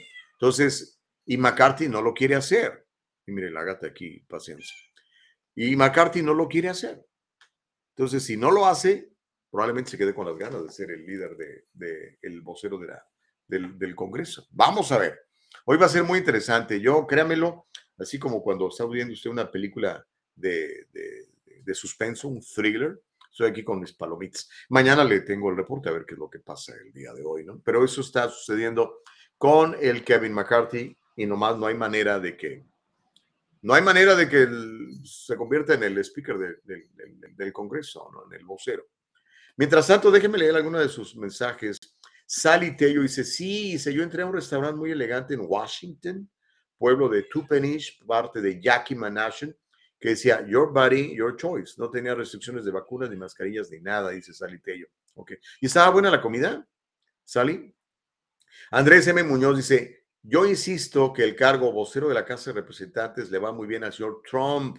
Según la Constitución de Estados Unidos, no se necesita ser miembro del Congreso para ocupar ese cargo. ¿Sabes qué, Andrés? Tienes toda la razón tienes toda la razón. De hecho, ayer esta muchacha Bobert habló de que ella nominó a Trump, pero obviamente no va a pasar eso. Este, no va a pasar. El señor FOC Brandon dice, esa basura de McCarthy jamás puede ser speaker. Es un demon rat vestido de republicano. Esa basura es Newscom disfrazado. Órale. Ay, Dios mío. Sally Tello dice, exactamente, ancianos y viudas. Oh, sí, platicando de qué hay que ayudar al necesitado. Dice, exactamente, ancianos y viudas, no drogadictos y flojos, que es lo que estamos manteniendo hoy en Estados Unidos, particularmente en California, ¿no? ¿Cómo la ve? Bueno, interesante. Vamos a la siguiente historia, y esto también, pues, creo que vale la pena comentarlo, ¿no? Eh, el presidente de los 81 millones de votos, eh, Uncle Joe, Joe Biden, se autodenomina católico y este, dice que es un católico practicante. Que se me hace muy complicado porque todas las, las políticas que aprueba están en contra de la doctrina católica. Todas, prácticamente, todas. ¿Ok? Pero resulta interesante que se muere el, el papa este que había abdicado al, al trono, el papa Ratzinger, el, el alemán Ratzinger, que se, se convirtió en Benedicto XVI, ¿verdad? Sí, Benedicto XVI. No lo invitaron al, funeral del Papa Ratzinger, al presidente de los 81 millones de votos. Ayer, eh, o antier, no fantier, la secretaria de prensa de la Casa Blanca, Karine Jean-Pierre, reveló que el Vaticano incluso solicitó al presidente Biden que no asistiera. Le dijeron, compadre, no vayas a venir. Así, literalmente. No vengas. ¿Ok? Ni siquiera fue como cuando este, Vicente Fox invitó a Fidel Castro y a, Bush y le dijo, cena si te vas. no, acá fue, no venga. ¿Ok? No venga. El asunto es que Ayer, antier, perdón, Karine Jean-Pierre reveló que el Vaticano había solicitado a Joe Biden que no asistiera al funeral del Papa emérito Benedicto XVI, que se lleva a cabo hoy en el Vaticano. Karine Jean-Pierre dijo a los periodistas, el embajador de Estados Unidos ante la Santa Sede, Joe Donnelly, va a representar a Estados Unidos en el funeral del Papa de acuerdo con los deseos del difunto Papa y del Vaticano. O sea, no, nada más es el, actual Papa Pancho, sino también el, que se murió, el Papa Ratzinger, el que no quería a Biden allí. Mm, ¿Cómo la ves desde ahí? Que esos eran sus deseos. Lo dijo la mismísima Karine Jean-Pierre de la Casa. Dada la historia de Biden de que múltiples obispos y sacerdotes prominentes le han negado, le han negado simbólicamente la comunión ah, al chocar abiertamente con la doctrina católica que es provida, y usted sabe, el, actual presidente es, es, pro abortos, ¿no? Muchos han especulado que su exclusión fue deliberada, la exclusión de asistir a, los funerales del Papa Ratzinger. Pero bueno, eso fue lo que dijo la vocera de la Casa Blanca al respecto cuando le, le preguntan. Vamos a, a, escuchar qué es lo que dice cuando un periodista le dice, oye, ¿qué onda? ¿Cómo está la cosa? ¿Va a ir Biden al funeral? Y, esto, es lo que, esto es lo que contestó uh, Karine Jean-Pierre, la vocera de la Casa Blanca. Cuando tengamos listo el, video, se los paso. Mientras, déjeme leer lo que dice Sally. Dice, muy bonito y elegante aquel lugar. O se refiere al restaurante que no necesitabas este, estar vacunado ni usar tapabocas para entrar cuando estaba de moda todo esto de la, del lockdown. Dice, pero no recuerdo el nombre, no era una franquicia, era un negocio local. Ah, pues sí, eso es muy normal. Andrés Muñoz dice, señor Vargas, ¿podría hablar del gran problema carcelario que está sufriendo México, donde los narcos en las cárceles están rodeados de muchas comodidades y lujos, hasta pueden entrar y salir a su antojo? Pues no es de hoy, Andrés, esto ha sido de siempre. Dice, se me recuerda la época de Pablito, mientras tanto AMLO dice, todo va bien y sigue con mano blando a los criminales y su lema de popis, los voy a acusar con su mamá. ok, pues sí, Andrés, este, sí, ¿por qué no? Vamos a hablar, como digo, el problema no es, no es nuevo. Históricamente, cuando tú tienes lana y llegas a caer en las cárceles mexicanas, pues tienes un montón de, de facilidades y pues sucedía con, con este, ¿cómo se llama? Con el Chapo Guzmán y con los anteriores, ¿no? Con el, ¿cómo se llamaba aquel? ¿cómo le decían? Eh, Carrillo, Fonseca Carrillo, Carrillo, Fonseca Carrillo y todos esos. Perdón, se, se, me va la memoria, no, no, estoy muy empapado de, del tema, les reconozco. Conozco más de la realidad de, de, los Estados Unidos que de México. Pero sí tenemos la declaración de Karine Jean-Pierre, Nicole, si no nos vamos a la siguiente historia, porque si está complicada descargarla, pues no hay problema, chata. ¿Ok? Ok, parece que no, ¿verdad? Ok, bueno, igual ya le leí lo que, lo que dijo, pero no lo invitaron. ¿Por qué no lo invitarían? ¿Porque es pro choice, pro abortos? ¿Será por eso? No lo sé. La cosa es que no lo invitaron. Ni modo, ¿verdad? Se va a perder un buen funeral el presidente Biden. Pero en cambio, sí va a ir a la frontera con México el presidente de los 81 millones de votos anunció que va a visitar la frontera con México. Joe Biden dijo a los periodistas ayer en el Aeropuerto Internacional de Cincinnati que tiene la intención de visitar la frontera sur por primera vez desde que asumió el cargo hace dos años. En medio de un número récord de inmigrantes indocumentados que están cruzando ilegalmente a los Estados Unidos desde México, eh, el Departamento de Noticias de Fox informó que Biden dijo que tiene la intención de visitar la frontera durante su viaje a la cumbre de líderes de América del Norte, que va a ser el 9 y el 10 de enero, la próxima semana. Ahí se va a reunir con el primer ministro de Canadá, Justin Trudeau, yo diría su graciosa majestad, el emperadorcillo Justin Trudeau, y el presidente de México, Andrés Manuel López.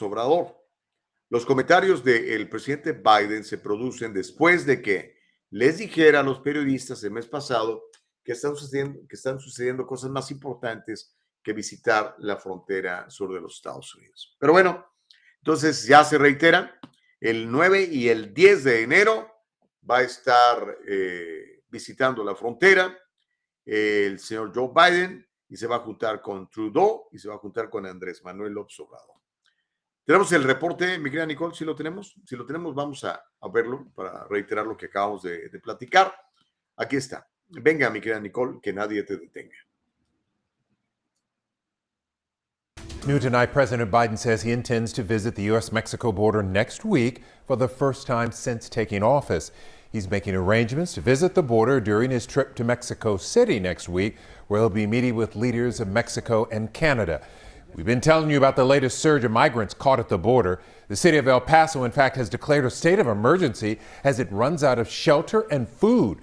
Governor Greg Abbott has routinely criticized the president for being soft on Border Patrol and never visiting the border to see the problem for himself.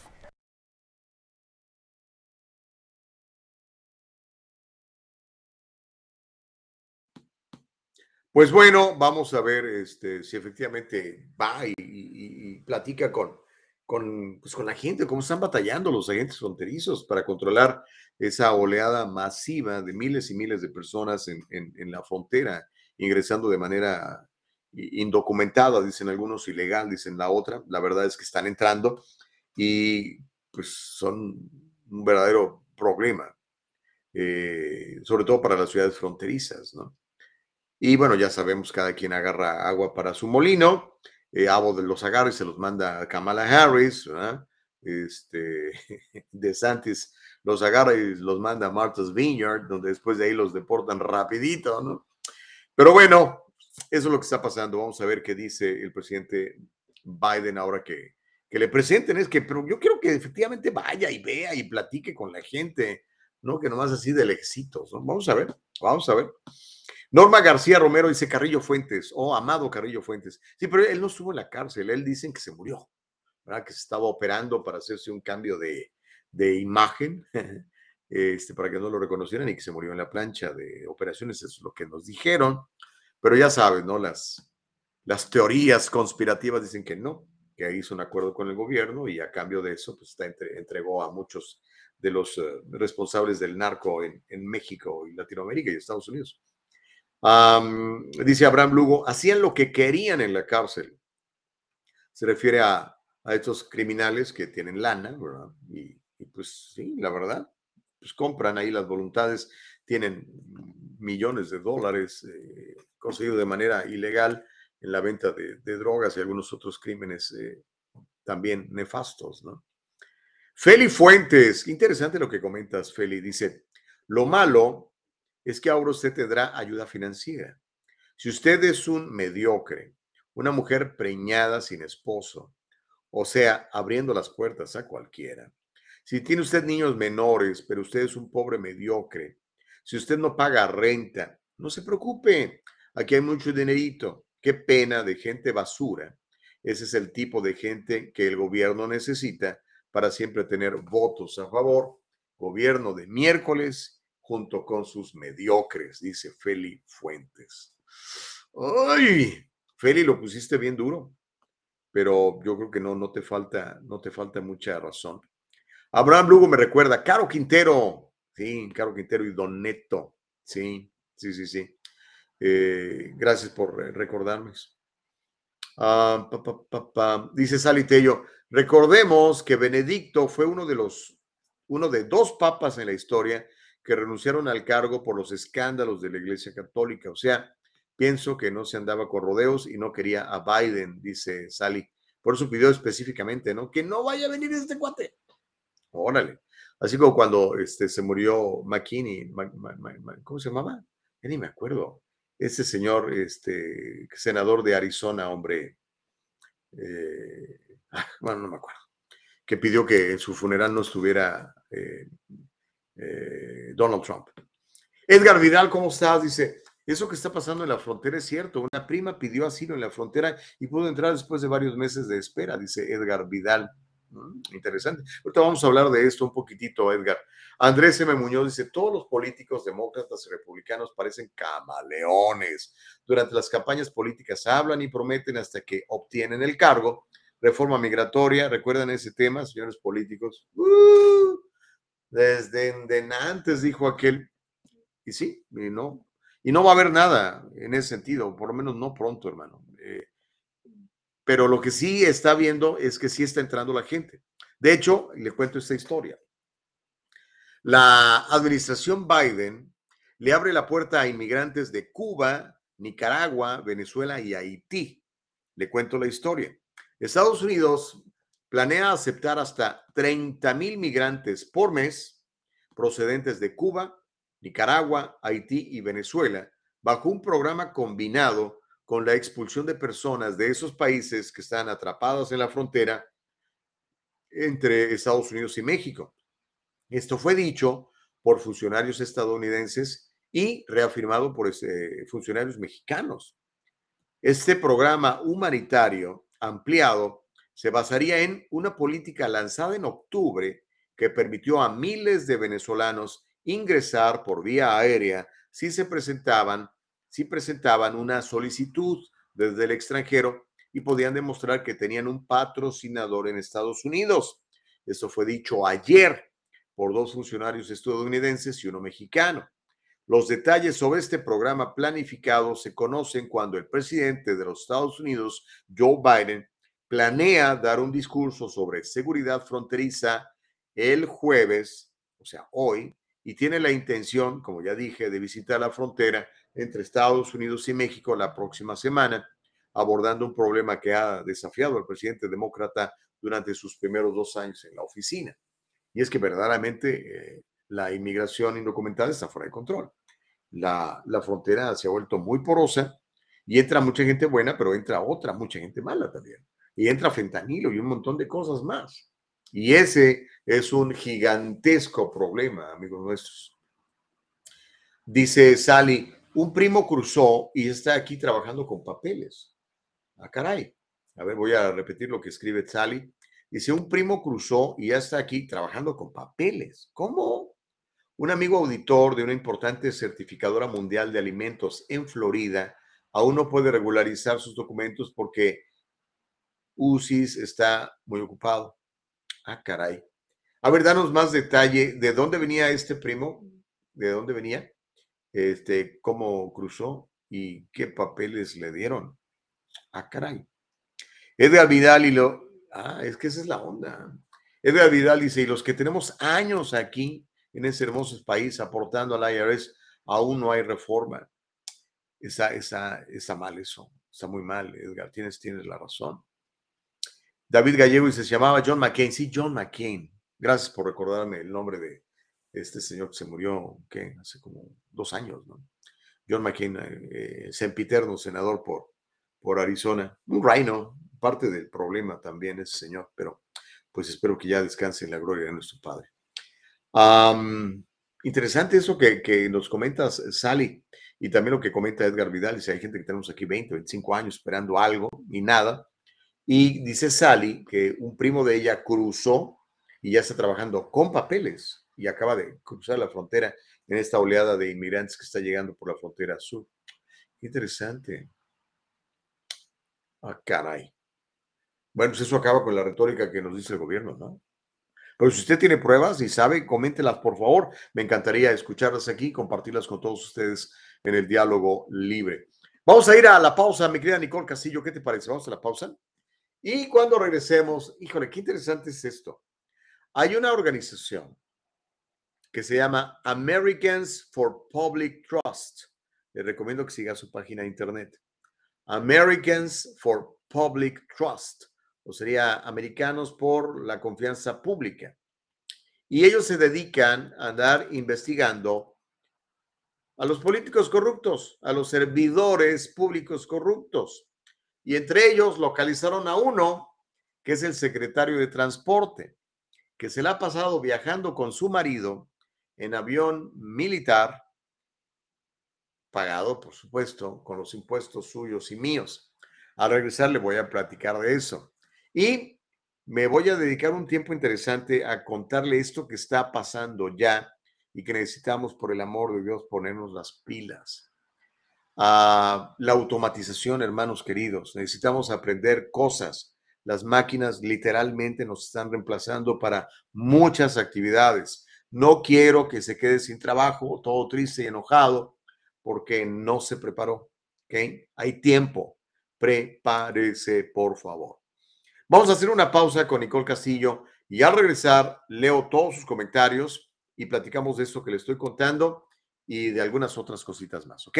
No le cambie, es el diálogo libre, ya volvemos.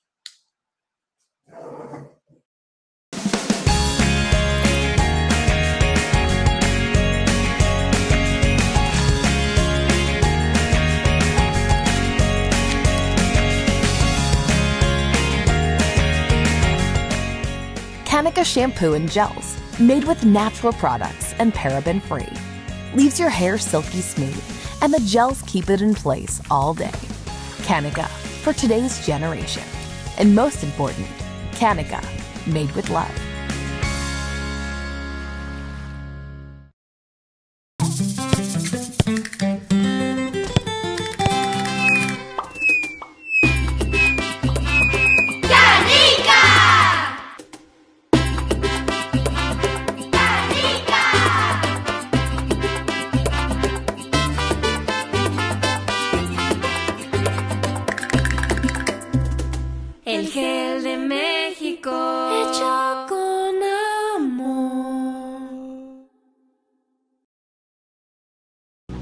Las opciones de escuela, que se dice School Choice, es una oportunidad para nosotros los padres para que tengamos opciones en donde dar a nuestros hijos a la escuela. Como familia nosotros decidimos en dónde vamos a vivir, qué casa comprar, qué carro conducir. Entonces, ¿por qué no tenemos esa misma oportunidad para decidir en qué escuela inscribir a nuestros hijos? Ahora tenemos esa opción, que es un derecho civil que tenemos como padres, que se llama School Choice. School Choice nos da a nosotros como padres esa oportunidad de elegir las escuelas públicas tradicionales y también las escuelas públicas charters. Es un movimiento que nosotros tenemos que tomar a mano y ejer- ejercer ese derecho como padres, decidir las mejores escuelas para nuestros hijos. Hay escuelas públicas tradicionales que tienen alto rendimiento académico, pero también tenemos escuelas públicas charters que dan la misma opción, que también son gratis y tienen un nivel académico muy alto. Recuerden, son sus hijos y es su opción.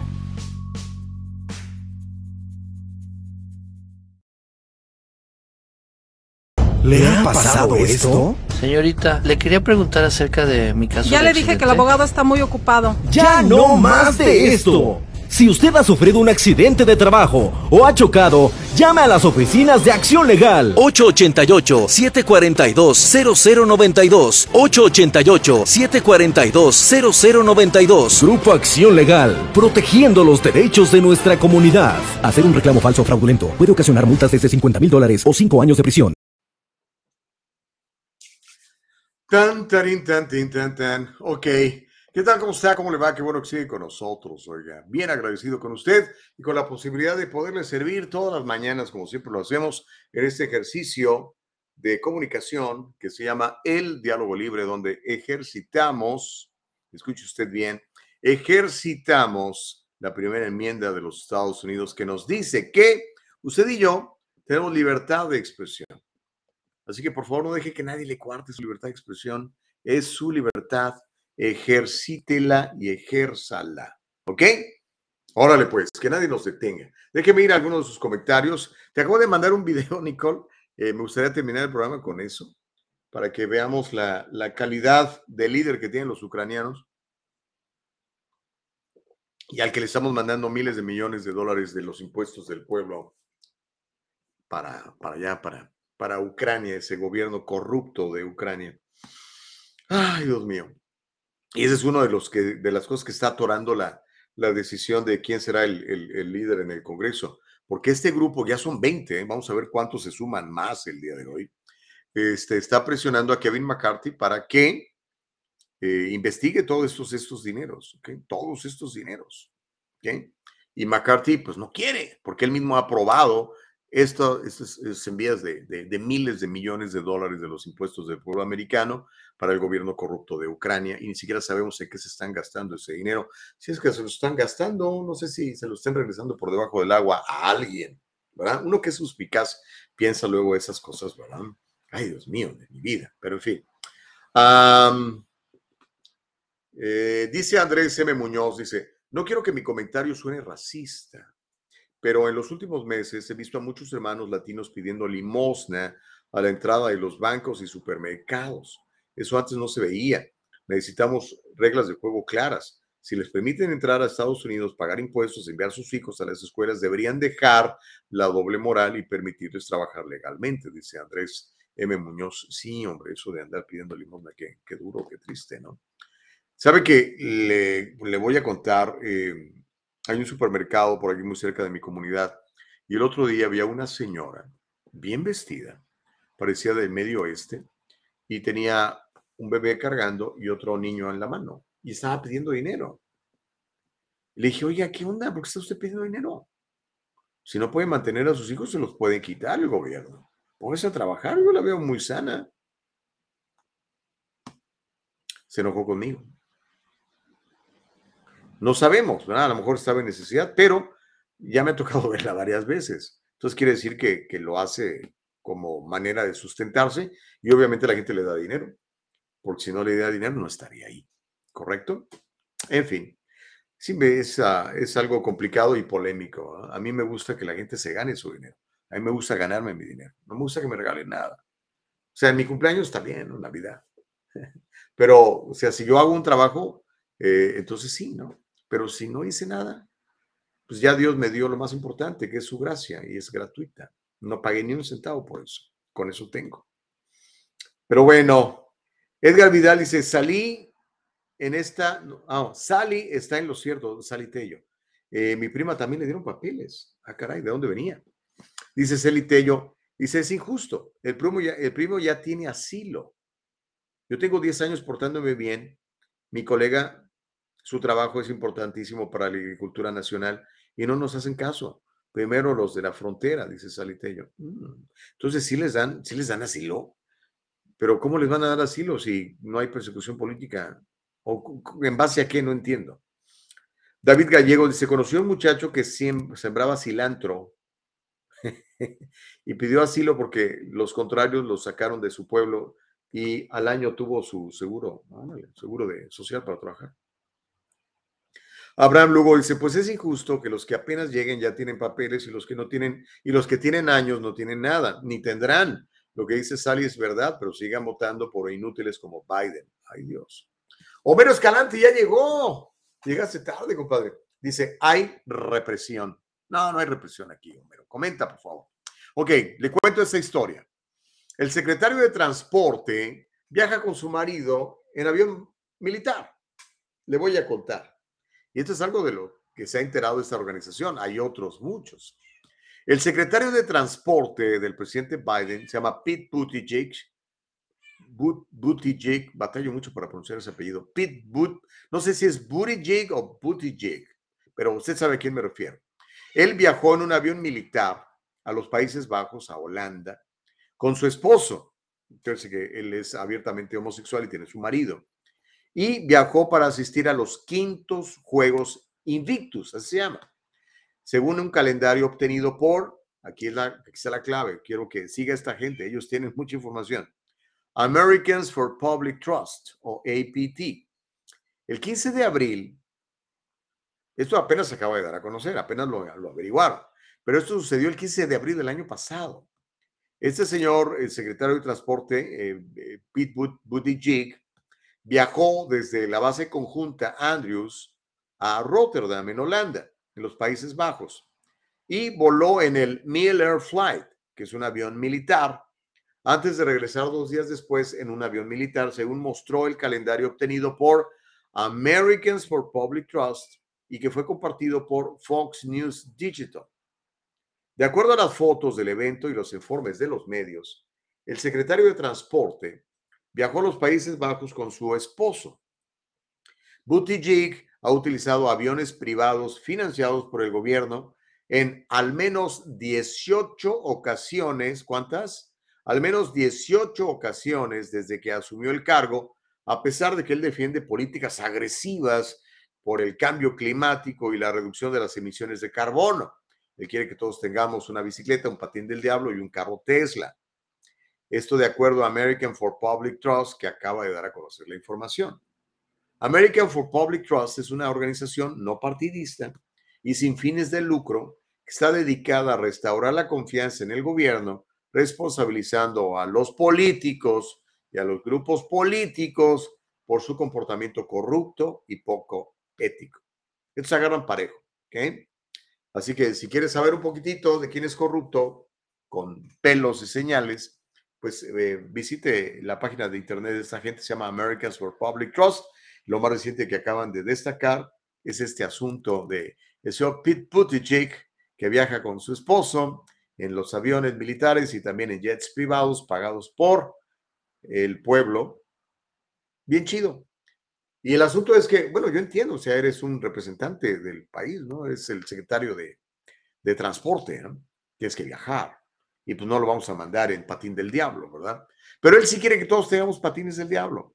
Él no quiere que usted tenga su pick-up allí porque contamina. Y quiere que tengamos nuestro Tesla, nuestro carrito eléctrico, ¿no?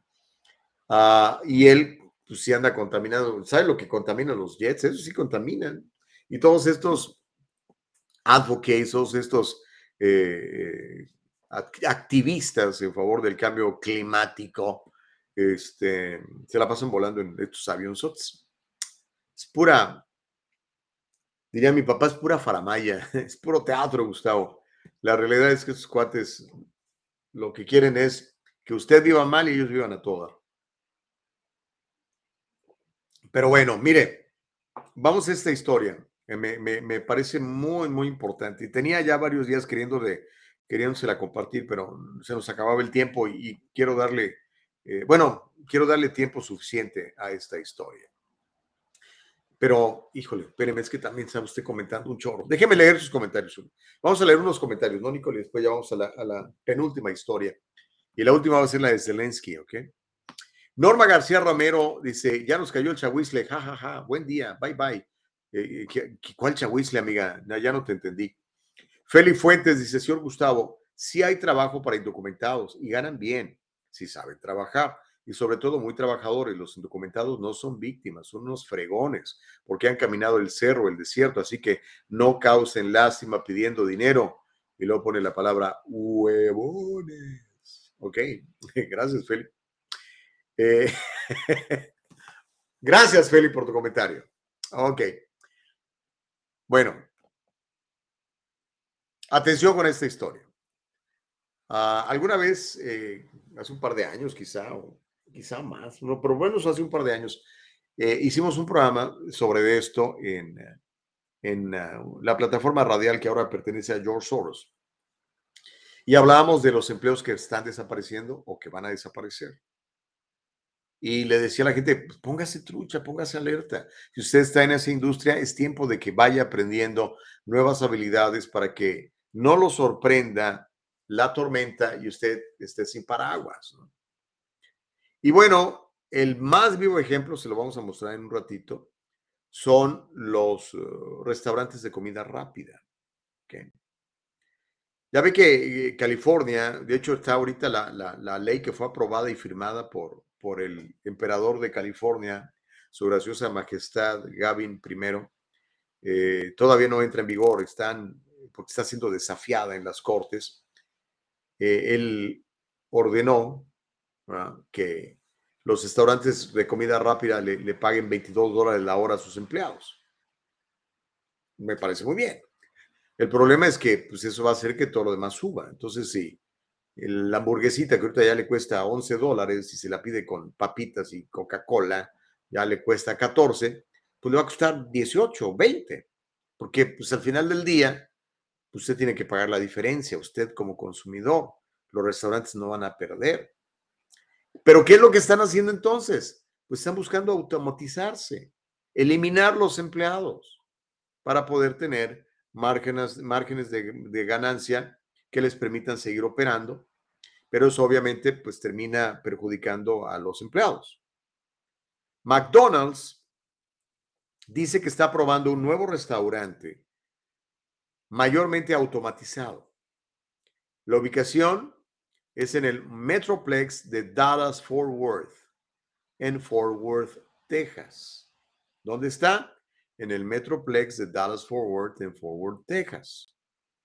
Las máquinas hacen casi todo allí, desde tomar pedidos hasta entregar la comida. Eso fue lo que dijo eh, McDonald's, dice. Cuando ingrese al concepto de restaurante de prueba, notará que es considerablemente más pequeño que un restaurante de McDonald's tradicional en los Estados Unidos. ¿Por qué? Las características, tanto internas como externas, están dirigidas a los clientes que planean cenar en casa o mientras viajan. No es para que la gente se quede a comer allí. Eso fue lo que dijo McDonald's en un comunicado. Entonces usted llega y solito hay una pantalla digital. De hecho, no sé si ya lo ha notado, en muchos de estos restaurantes ya existe esto. Y eso ha traído como consecuencia la reducción de personal. Y eso como consecuencia, muchos están quedando sin trabajo. Ahora, hay un libro muy bueno, eh, me preguntaba sobre libros, este, el señor Brandon. Hay un libro muy bueno, no sé si ya lo leíste, que se llama ¿Quién se ha llevado mi queso? se lo recomiendo. Hay gente que quiere seguir encontrando quesos donde ya no hay queso. Les tengo noticias. El queso de este tipo de industria se está acabando. Prepárese, aprenda nuevas habilidades, busque nuevos horizontes. ¿ok? Vamos a ver el video, Nicole, sobre eh, este restaurante de McDonald's, totalmente automatizado, con robots y toda la cosa, preparándote tu comida y sirviéndotela. Este es el futuro, ya nos alcanzó el futuro. Vamos a verlo, Nicole, ¿sí lo tienes? Bueno, mientras lo tienes, déjame leer lo que comenta Héctor Sosa. Dice, tú como capitalista y neoliberal, ¿Cuál es la base de la pirámide? ¿Los empresarios y industrias? Más bien sería e industrias o el capital humano y la gente trabajadora. Ok. Héctor, bueno, para empezar, rechazo esas etiquetas que me pones de neoliberal. No sé ni qué es eso de neoliberalismo. Ah, capitalista, pues sí soy. O sea, quiero trabajar, que me deje en paz el gobierno, que me quite la menor cantidad de impuestos, porque además el dinero que me quita de impuestos lo usa para matar bebés, por ejemplo, o para castrar niños. No estoy de acuerdo con eso. pero lo de capitalista, pues sí te lo acepto, sí, soy capitalista. obviamente lo más importante es el capital humano, brother. Es el capital humano. Por eso este tipo de historias se las tengo que compartir aquí, porque el, el actual sistema de gobierno que estamos teniendo en Estados Unidos está obligando a los empresarios a buscar profits donde se puedan. Entonces, si te dicen por fuerza, tu empleado tiene que ganar 22 dólares la hora en Los Ángeles y va a trabajar en un McDonald's, haces tus cuentas y te das cuenta que no te sale. Entonces, ¿qué haces? Automatizas. Reduces las jornadas de trabajo, reduces el personal para tener el margen de ganancia, porque si no, el McCheeseburger o como se llama la cosa esa que venden allí, ya no te va a costar 10 dólares, te va a costar 15. Tú eres el que vas a pagarlo. No hay más no hay cosa más importante que el material humano. Ese es el mejor capital que tiene cualquier empresa. Por eso yo siempre ando buscando buen material humano para trabajar. Mis socios son gente de primer nivel. Busco gente de primer nivel, gente, y cuando digo primer nivel no hablo de gente rica, estoy hablando de gente que quiera aprender, que tenga ganas, que tenga deseos, que tenga chispa. Si tú eres de esos, échame una llamada, vamos a trabajar juntos. Pero vamos a ver el video, mi querida Nicole Castillo, de lo que está pasando en Dallas Fort y que se anticipa va a pasar en todos los Estados Unidos y eventualmente en el mundo. una maquinita, le va a preparar su hamburguesa. Venga. Testing the world's first robot restaurant in Texas, igniting both controversy and intrigue. The restaurant in Fort Worth, Texas is entirely automated, thus placing an order and picking up your food doesn't even need to involve a person. After Foodie Monster, a user on TikTok and Instagram, published a video from inside, Introverts' Dreams went popular online. The video, which has received 1.2 million views, demonstrates how people may order quick food via computerized screens and pick it up from a machine.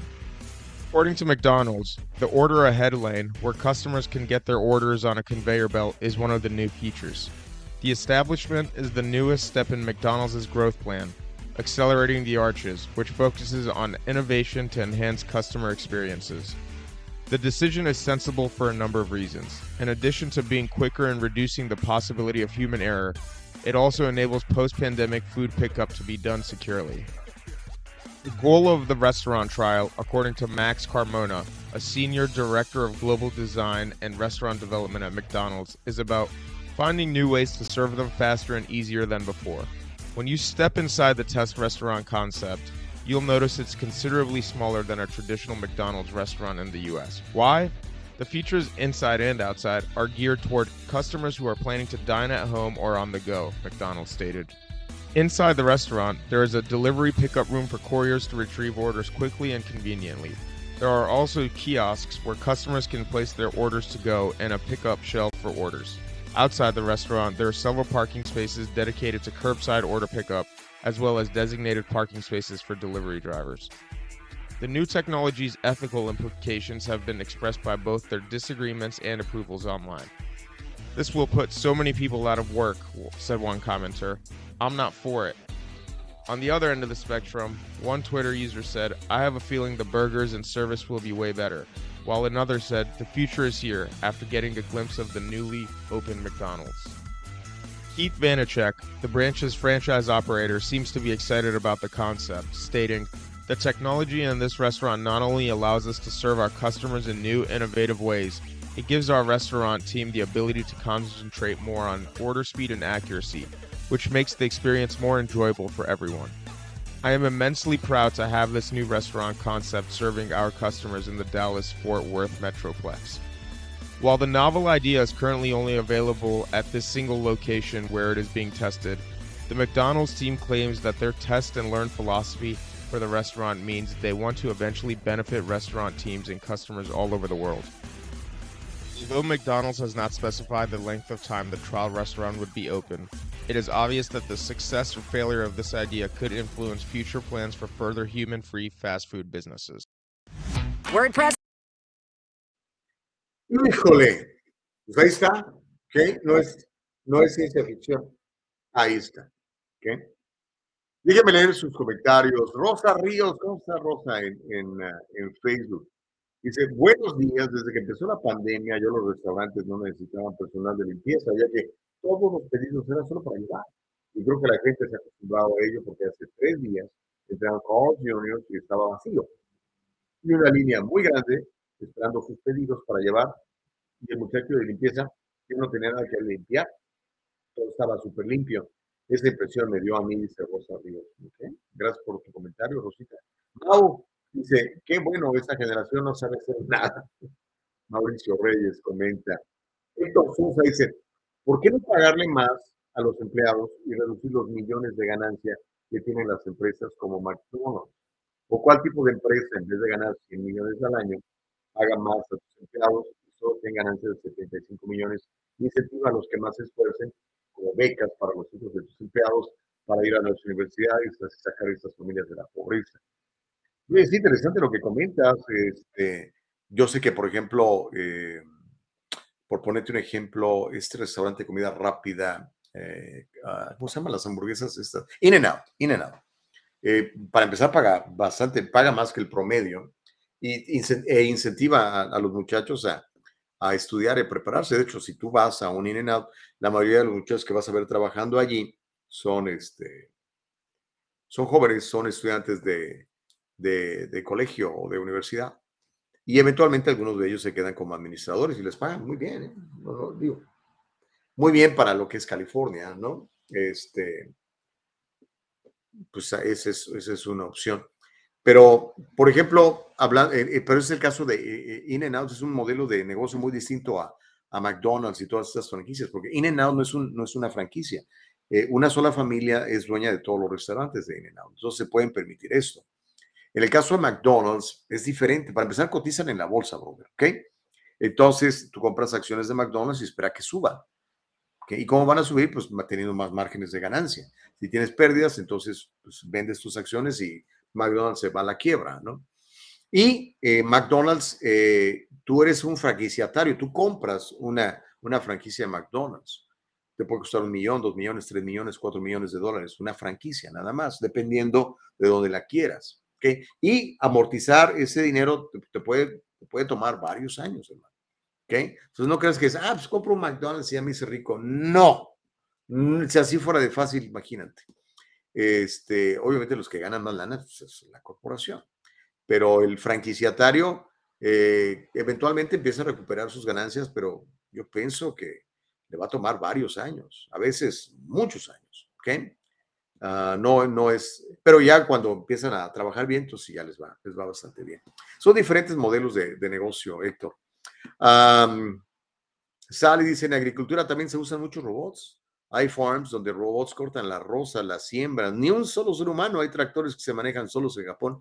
Y, para allá vamos, eh, Sally, para allá vamos. Dice Héctor Sosa, dice, ¿tú sabías que en China ya salieron de la pobreza extrema 100 millones de personas en los últimos ocho años? Pues qué bien por ellos, ¿verdad? No por eso yo quiero adoptar el modelo chino aquí en, en, Estados Unidos, ¿no? Donde todos igualitos, no, señor.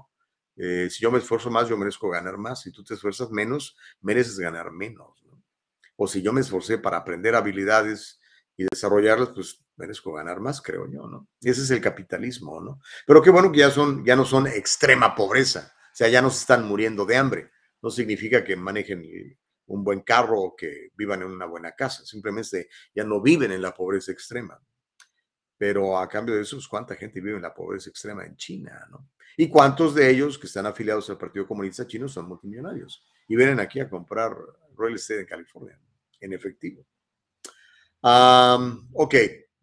Chicos, bueno, déjame leer a Luis Echeverría que acaba de comentar. Luisito, ¿cómo estás, hermano? Dice, la razón que In-N-Out paga bien es porque el fundador es creyente cristiano. Bueno, ahí tienes otro punto muy interesante. En fondo de los vasos de cartón tiene el versículo muy conocido de Juan 3:16. Eso es cierto, Luis Echeverría. Y a lo mejor por eso les ha ido también. Yo creo que por eso les ha ido bien y por eso pagan mejores sueldos que en promedio en los restaurantes de comida rápida, eso es cierto. Abraham, gracias por el punto, Luis Echeverría. y lo mismo le pasa a esta gente de que tampoco son franquicias. ¿eh? el pollo este, ¿cómo se llama el pollo? Ay, Dios mío. Eh, Chick-fil-A, Chick-fil-A las empresas, dice Abraham Lugo, no pueden reducir sus márgenes de ganancia porque la mayoría cotizan en la bolsa, lo que te acabo de... Abraham, eres chipocludo, agarras la onda muy bien. Dice, obvio, a los accionistas esperan ganar más cada año, si no, pues vas y compras acciones de otra empresa. Eso es normal.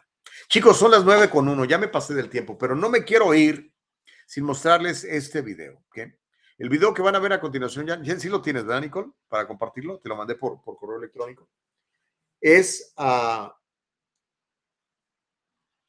es el líder ucraniano que le está haciendo fuerza frente al malvado, nocivo, satánico líder eh, Vladimir Putin de Rusia. El señor que va a ver usted a continuación es el señor que está recibiendo más de 100 mil millones de dólares de los impuestos suyos y míos.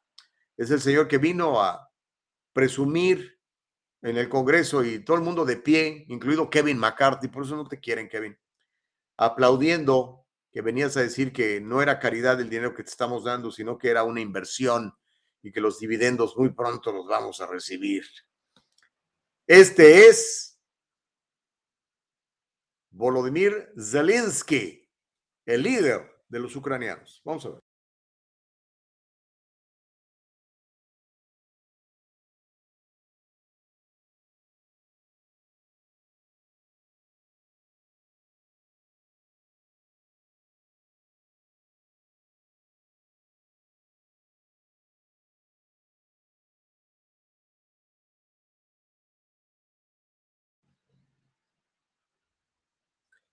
Eh, a ver si le podemos poner audio. Le estaba, estaba este, ahorita corrigiendo el, el, detalle, Nicole Castillo. Acuérdense que estamos en vivo. Ok, venga, Nicole. Aquí tenemos a Zelensky, el que va a derrotar a Putin.